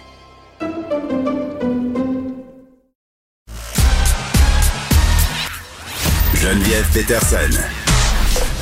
Elle est aussi passionnée quand elle parle de religion que de littérature. Elle saisit tous les enjeux et en parle ouvertement. Vous écoutez Geneviève Peterson. Léa Strisky. Mais je veux que tu le saches que ça a un effet. Mathieu Cyr. Ouais, mais ça, c'est vos traditions, ça. La rencontre. Il y a de l'éducation à faire. Faut avouer que je suis pour la démarche. La rencontre Strisky-Cyr. Salut Léa, salut Mathieu. Voilà. Bon, euh, retour sur ce qu'on voit des camionneurs. Décidément, euh, c'est le sujet du jour. Léa, euh, tu me fais un rapprochement avec les bullies. Ben, c'est juste que je trouve que, tu sais, le climat politique et social devient de plus en plus toxique depuis quelques années. Euh, je sais pas si c'est parce qu'il y a comme une espèce de, de contre-coup des médias sociaux qu'on avait comme pas vu venir, mais tu sais, avec comme avec Trump, euh, toute cette ère-là, toute l'espèce de barre qui est tellement baissée en politique parce que justement, ça a comme ouvert les valves parce qu'il y a des choses complètement intolérables qui soient tout d'un coup tolérées. Puis là, on voit que il y a comme une espèce de phénomène de, de gars, j'ai envie de dire, parce que c'est beaucoup, beaucoup des hommes qui font ça, là, mais il y a comme un espèce de noyau dur de d'hommes qui utilisent la force, qui continuent d'utiliser la force, puis cette espèce d'agressivité pour faire passer un point qui généralement est assez confus, tu sais. Puis Ah, j'ai tous l'impression les gars que- sont pas agressifs. non, mais tu sais, je- puis évidemment, euh, ça semble être un phénomène qui est plus masculin, mais ça veut pas dire que les hommes font ça. Là. Hmm. Mais mais je sais pas, j'ai l'impression que c'est de plus en plus toléré ou j'ai l'impression que c'est quelque chose qu'on comprend pas bien puis avec lequel on deal mal, tu sais, comme société. Parce que là, ce qui se passe à Ottawa en ce moment, là, tu sais, je veux dire, à la, à la base, l'espèce de on est contre se faire vacciner obligatoirement pour faire notre métier, OK, tu sais, ça, c'est comme une revendication claire, mais là, clairement, c'est en train de devenir une espèce d'occupation d'une ville. Puis, sincèrement, euh, bon, la police semble pas faire grand-chose, mais... Mais attends, la- avez-vous vu les images d'Yves Poirier qui se fait vilipender par des manifestants? Euh, Ben il, il y a deux gardes du corps, les policiers font pas grand-chose. En même temps, je disais, euh, ils attendent juste ça, les manifestants, que les polices les ramassent pour s'ériger Ben en martyrs de la liberté d'expression. Mais, mais quand même, les citoyens sont à bout et on, on dit aux policiers, virez-les d'ici, tu sais. Mais tu sais, c'est parce que sincèrement, là, le klaxon depuis quatre jours, là, je veux dire, c'est violent faire ça à du monde, là, tu sais. Je veux dire, je veux bien que tu pas manger des coups de poing sur la face, là, mais va pas dormir. Moi, genre, ma belle famille est à Ottawa. Puis va, va pas dormir pendant plusieurs nuits parce que tu as un, un bruit constant. C'est de où on tolère ça? Parce que c'est ça l'affaire. Puis au début, le maire de Québec, parce que là, on sait qu'il y a un convoi qui semble vouloir partir de la Beauce ou de la Ben, Côte-Nord. de partout, euh, Côte-Nord. Beauce, Saguenay, ça vient de partout, là. Ben c'est ça. Puis là, hier, le maire de Québec semblait y aller euh, un peu comme on fait d'habitude parce qu'on veut rester des gens civilisés, puis dire ben on s'attend à du respect. Puis là, c'est le carnaval de Québec en fin de semaine. Puis je dis pas qu'il avait l'air de bonne humeur là, mais tu sais, à un moment donné, il faut un petit peu regarder la réalité en face, puis voir avec c'est qui ce monde-là là? Ouais. Tantôt, je disais à Julie Marco à que si on cédait, on, on était comme le parent qui obtempère à la crise du bacon de son enfant à l'épicerie. Mais c'est exactement ça. Puis quand je parle de bully, c'est parce que je le vois dans ma, mi- ma, ma microscope bulle familiale, tu sais, qui, est- qui est très anecdotique, mais je le vois quand j'ai un de mes fils qui décide d'utiliser la force pour avoir ce qu'il veut, puis que moi, je veux rester la bonne maman qui continue à être respectueuse et empathique, et à écouter c'est quoi ton sentiment derrière la colère, puis blablabla, tu sais. Parce qu'à un moment donné, ça fait. Oui, il faut que tu le saisisses, l'enfant. faut que Oui, tu trouves sa à- limite. À un moment donné, ça fait, puis il- il faut qu'ils apprennent qu'il y a des comportements qui sont strictement inacceptables. Puis je trouve que nos politiciens disent pas assez ça pour notre société puis pour protéger ce qui est important. Il y a des affaires. Hmm. OK, j'ai une question. Ils ont peur de la droite. Ben, c'est ça. C'est parce que l'affaire aussi, c'est on faut se demander c'est qui la clientèle. Puis ces gens-là ont un certain pouvoir parce qu'ils sont responsables de nous approvisionner. Ça, c'est, c'est, c'est l'une des premières choses. Euh, si c'était, il y a beaucoup d'a- d'analystes qui disent que euh, si c'était des autochtones là, puis bon, euh, il y a eu des allusions à ce qui s'est passé avec les Wet'suwet'en dans l'Ouest canadien quand ils ont bloqué la ligne de chemin de fer. Et là, écoute, ça, ça a pas duré très très longtemps. On les a virés de là quand même euh, au bout d'un certain nombre de jours. Euh, Ouais, si c'était une autre clientèle, est-ce qu'on serait non, mais est-ce qu'on est-ce qu'on serait aussi tolérant? C'est ça ma question, Mathieu. Ben, moi, je pense que plus les gens sont intelligents, plus euh, moins tu es tolérant envers eux parce que tu te dis ils doivent comprendre. Tandis qu'il y a des gens qui, visiblement, sont des morons. Tu peux, tu peux pas être tolérant. T'as pas le choix d'être tolérant avec eux parce que tu te dis ben ils comprennent pas, tu sais, ils ont pas, ils ont pas assez de recul, ils sont pas Non, mais les capables de camionneurs qui sont là, Mathieu, c'est pas tous des morons, là. Il y en a qui ont des revendications légitimes sur la quarantaine, sur les conditions de travail. Il faut pas toutes les. Oui, oui, oui, individuellement. C'est pas tous des morons, mais l'intelligence d'une foule, tu sais, on le C'est sait sûr. tous, là, ça fait baisser le QI, c'est un sale temps. Tu sais, sûrement qu'à l'émeute du Canadien en 93, il doit y avoir des doctorats là-dedans, puis ce soir-là, ben, c'était des deux de trèfle. Fait que c'est un peu la même chose avec eux autres. Ils sont pris dans la vague, ils se disent, on est en train de libérer le Canada, on est dans un mouvement libérateur, tu sais, ils sont, on vit pas le mouvement de l'interne, mais ils doivent se sentir portés d'une mission plus grande qu'eux. Et moi, ce que je trouve euh, assez, assez, euh, Léa parlait justement du, du- du phénomène des gars là-dedans, mais au-delà de ça, c'est le phénomène de l'imbécilité, de la glorification de l'imbécilité, comme si plus que tu avais des connaissances, plus que tu étais un idiot, puis que c'est la glorification, la fierté d'être con, c'est la glorification de faire non, mais c'est pas de même, ça marche, parce que c'est de même que c'est ça qui est ça, tu sais, des, des petites formules simples, des gros, des gros coins ronds, euh, tu sais, la démagogie à deux scènes, puis c'est ça qui marche. Puis moi, c'est ça qui me fait peur, c'est que ça y va plus dans la formule que dans le contenu. Léa? Ben oui, puis je, je- sincèrement, à ce stade-ci, c'est, je comprends qu'on veut rester raisonnable. puis C'est, c'est l'espèce de, ça semble être la stratégie de la police aussi, cette espèce de, on veut pas mettre de l'huile sur le feu. Mais c'est quoi le message que tu envoies avec ça? Je- Puis c'est sûr que c'est complètement déprimant. Ben, c'est l'équivalent de négocier avec les terroristes. Ben, c'est un peu ça, à un moment donné, là. Je veux dire, je le répète, c'est violent de, de, de, de boucher une ville puis d'y aller avec un son de klaxon 24 heures sur 24. Tu sais, c'est. Bon, c'est une violence relative quand même, dans le sens où, tu sais, euh, je veux dire, ils ont, ils ont pas pété des gueules, mais, mais je comprends ce que tu veux dire. Tu sais, à un moment donné, ça fera, là. J'ai hâte de voir. ça, euh, regarde, un peu comme les, mais c'est un peu comme, comme les attaques qu'on reçoit sur Twitter. Tu sais, on se dit, ben, c'est beau, là, je mange pas des coups. Mais à un moment Non, donné. mais c'est qu'à la longue, c'est ça. Le siège a trop longue, duré. Là, euh, Bruno. Marchand, le maire de Québec, a l'air de vouloir un peu, euh, pas durcir le ton, là, mais admettons que par rapport à hier, son discours euh, est un peu plus, je dirais, rigide, disons ça comme ça. Euh, je pense qu'ils vont les contenir. Je, je- oui, on va peut-être s'ennuyer du mal à bon, mais peut-être pas en même temps. C'est une bonne occasion pour M. Marchand de, de, de, de vous le voir euh, en gestion de crise. Mathieu, tu voulais me parler euh, d'un curé, un curé qui a fait du bruit. Ben C'est pas des klaxons de camion, là, mais quand même. Ah non, mais je sais très bien, c'est bien. Justement, c'est le fun pour parler des, des klaxons parce que ça se passe en Italie, en Florence.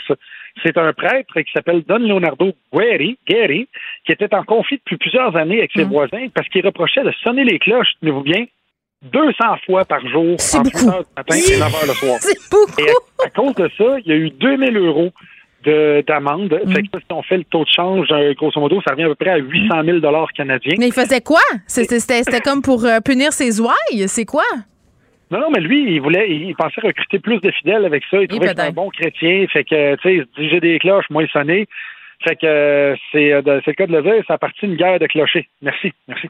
Et, euh, et moi, je suis... je suis, euh, Attends, attends, je vais rire. Un instant. Ah non, ça vient pas.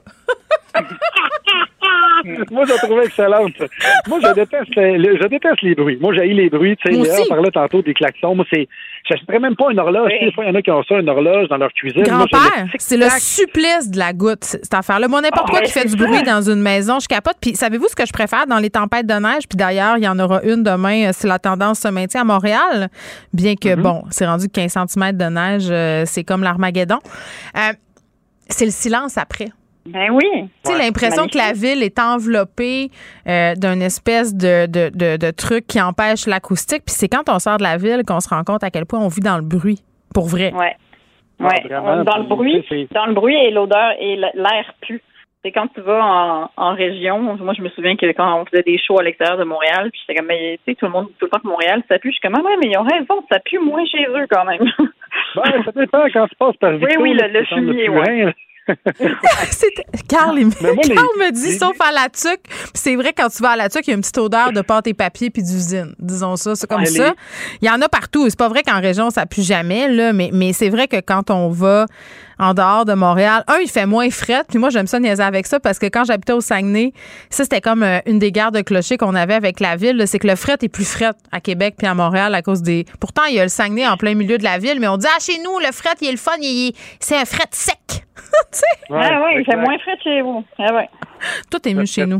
Tout est mieux en région. La, la- la pollution par le bruit, tu sais, est-ce que est-ce que vous pensez que les gens devraient être plus sévères là-dessus, moins permissifs? Parce que, tu sais, si on regarde que ça a pris des années, lui, pour qu'il ait cette amende-là, puis c'est gros, là, 200 fois par jour, faire sonner des cloches. Je veux dire, moi, j'ai eu des voisins qui avaient, j'ai un voisin qui s'est acheté un exhaust euh, sur son pick-up pour Ah. faire à quel point tu veux dire aux gens que tu as un micro-pénis quand tu fais ça? Je veux dire, il faut qu'il y ait un... J'aimerais que ça aille vérifier, s'il te plaît. Mais envoie-nous pas une photo. On va demander aux Non. résidents de Saint-Lambert euh, qu'est-ce qu'ils en pensent euh, des bruits ambiants. Merci à vous deux. On se Mais il y a retrouve demain. loi ça. Ben attends, non, c'est pas vrai. Excusez, là, il y, a- il y a des lois sur les décibels. Euh, attends, là, puis c'est quoi là quand il y a eu François Maléga autour des écoles, là, les policiers de Montréal l'ont pogné euh, à cause de niveau de bruit là. Si je me souviens bien, là, si mon souvenir est bon, il- oui, il y a quand même des lois. Tu peux pas comme troubler la paix, tu peux pas faire du bruit alors, passer telle heure. qu'est-ce que la police fait, Geneviève? Pourquoi ils disent pas, genre, arrêtez de faire du bruit? Ça m'énerve. On Moi, va les je- mettre dans la envie grande d'appeler prison euh, acoustique, euh, Léa. Je veux appeler la police de Montréal pour qu'elle intervienne à Ottawa. Je suis rendue là. Je suis comme, je les entends pas, mais ils me gossent pareil. Une pièce capitonnée, pas un son. Merci. Pendant que votre attention est centrée sur vos urgences du matin, vos réunions d'affaires du midi, votre retour à la maison ou votre emploi du soir, celle de Desjardins Entreprises est centrée sur plus de 400 000 entreprises à toute heure du jour. Grâce à notre connaissance des secteurs d'activité et à notre accompagnement spécialisé, nous aidons les entrepreneurs à relever chaque défi pour qu'ils puissent rester centrés sur ce qui compte, le développement de leur entreprise. Ne vous laissez pas berner par ces prises de position saisissantes. Geneviève Peterson est aussi une grande sensible. Vous écoutez Geneviève Peterson. Culture et société.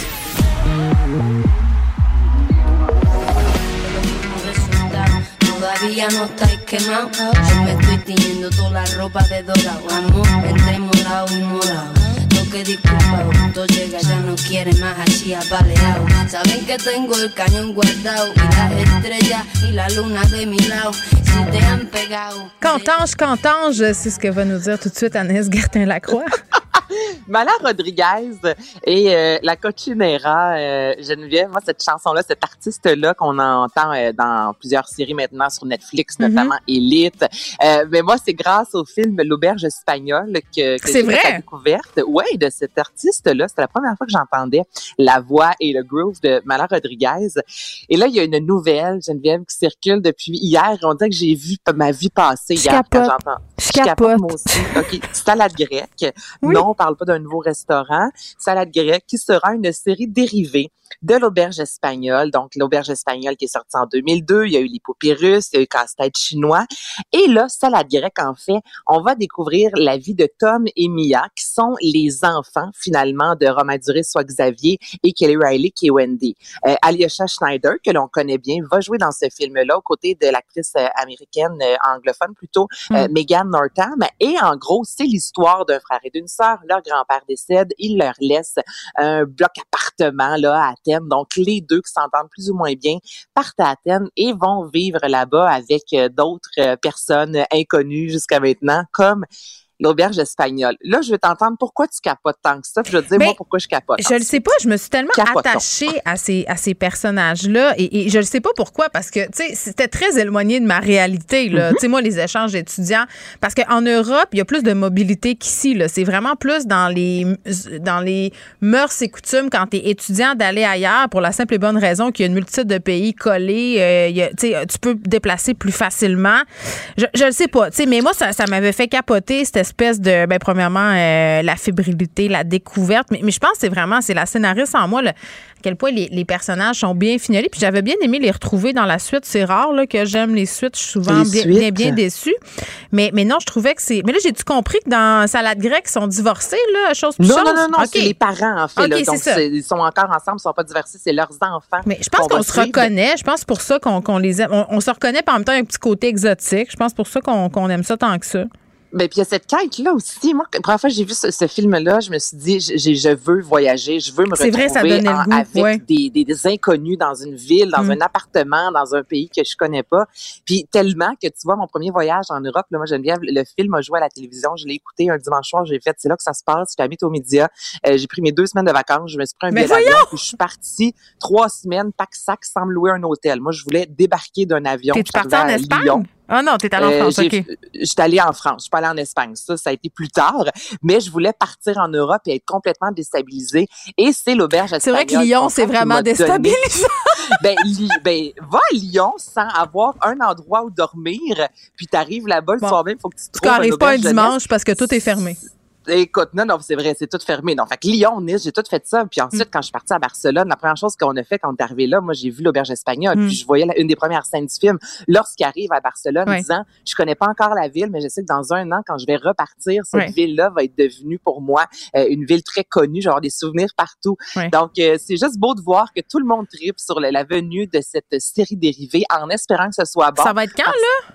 On le sait pas. C'est sur Ah! plein de vidéos. On n'a pas de détails. On sait les acteurs. C'est déjà un bon début, mais on sait pas exactement quand la série va arriver. Mais il y, a- il y a quelque chose dans l'auberge espagnole qui était Cette actrice-là, euh, je sais pas, elle a quelque chose, elle est absolument incroyable. Elle joue aussi dans plusieurs films, dont des films d'horreur. Pour vrai, là, moi, je l'ai vu dans, dans quelques films euh, vraiment qui sont assez gore, merci. Je- je- elle a quelque chose, cette fille-là, je sais pas. J'aime beaucoup son jeu. Voilà, c'est dit. Un, un petit quelque chose. Donc, salade grecque. Voilà, hâte de Salade grecque avec beaucoup de vinaigrette, j'espère.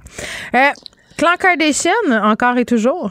Encore et toujours. Mais c'est une nouvelle, j'ai vu ça passer, puis j'ai fait Ah ouais? Pour vrai, là, ça n'a aucun sens. Donc, le clan Kardashian, les sœurs. Mais qu'est-ce qui se passe tous. encore? Voyons.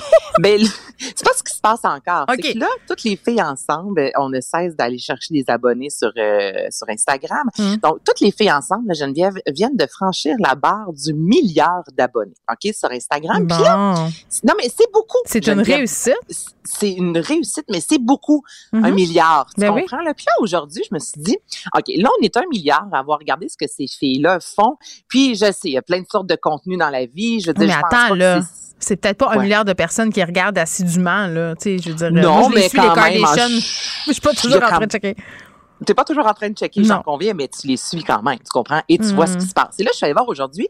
Moi, je me disais, bon, ben, c'est bien. Il y a une Kim Kardashian qui fait un pyjama party euh, vêtu à peine de, de rose, deux, trois morceaux de tissu dans un Mhm. jet privé. Ouais. Ensuite, il y en a un autre qui monte ses, ses- son maillot de bain. Il y en a un autre qui, euh, Chloé Kardashian aujourd'hui, qui se s'entraînait euh, langoureusement en se filmant en noir et blanc en train de monter et descendre un escalier.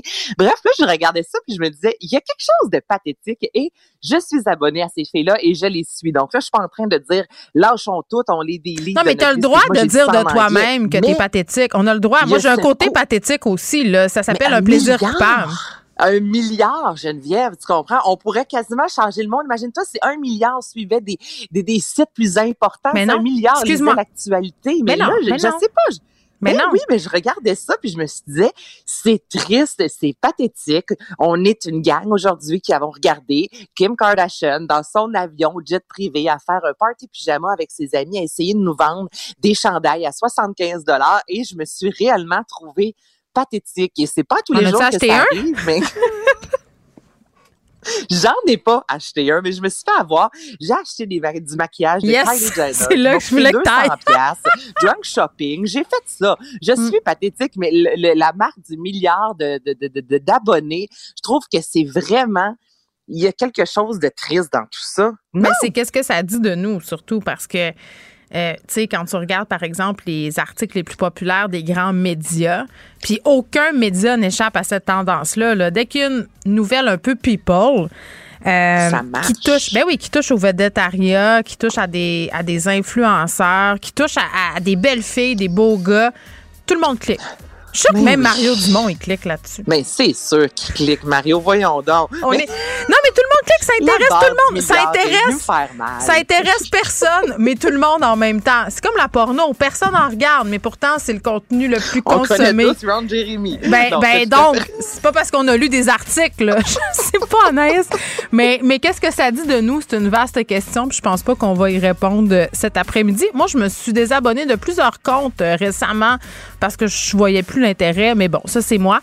Merci, Anaïs, euh, de nous avoir évangélisé une fois de plus sur les Kardashians. Merci à l'équipe de recherche, Achille à la mise en onde. Merci à vous, les auditeurs. On se retrouve demain, 13h. Je vous laisse avec Mario. Cube Radio.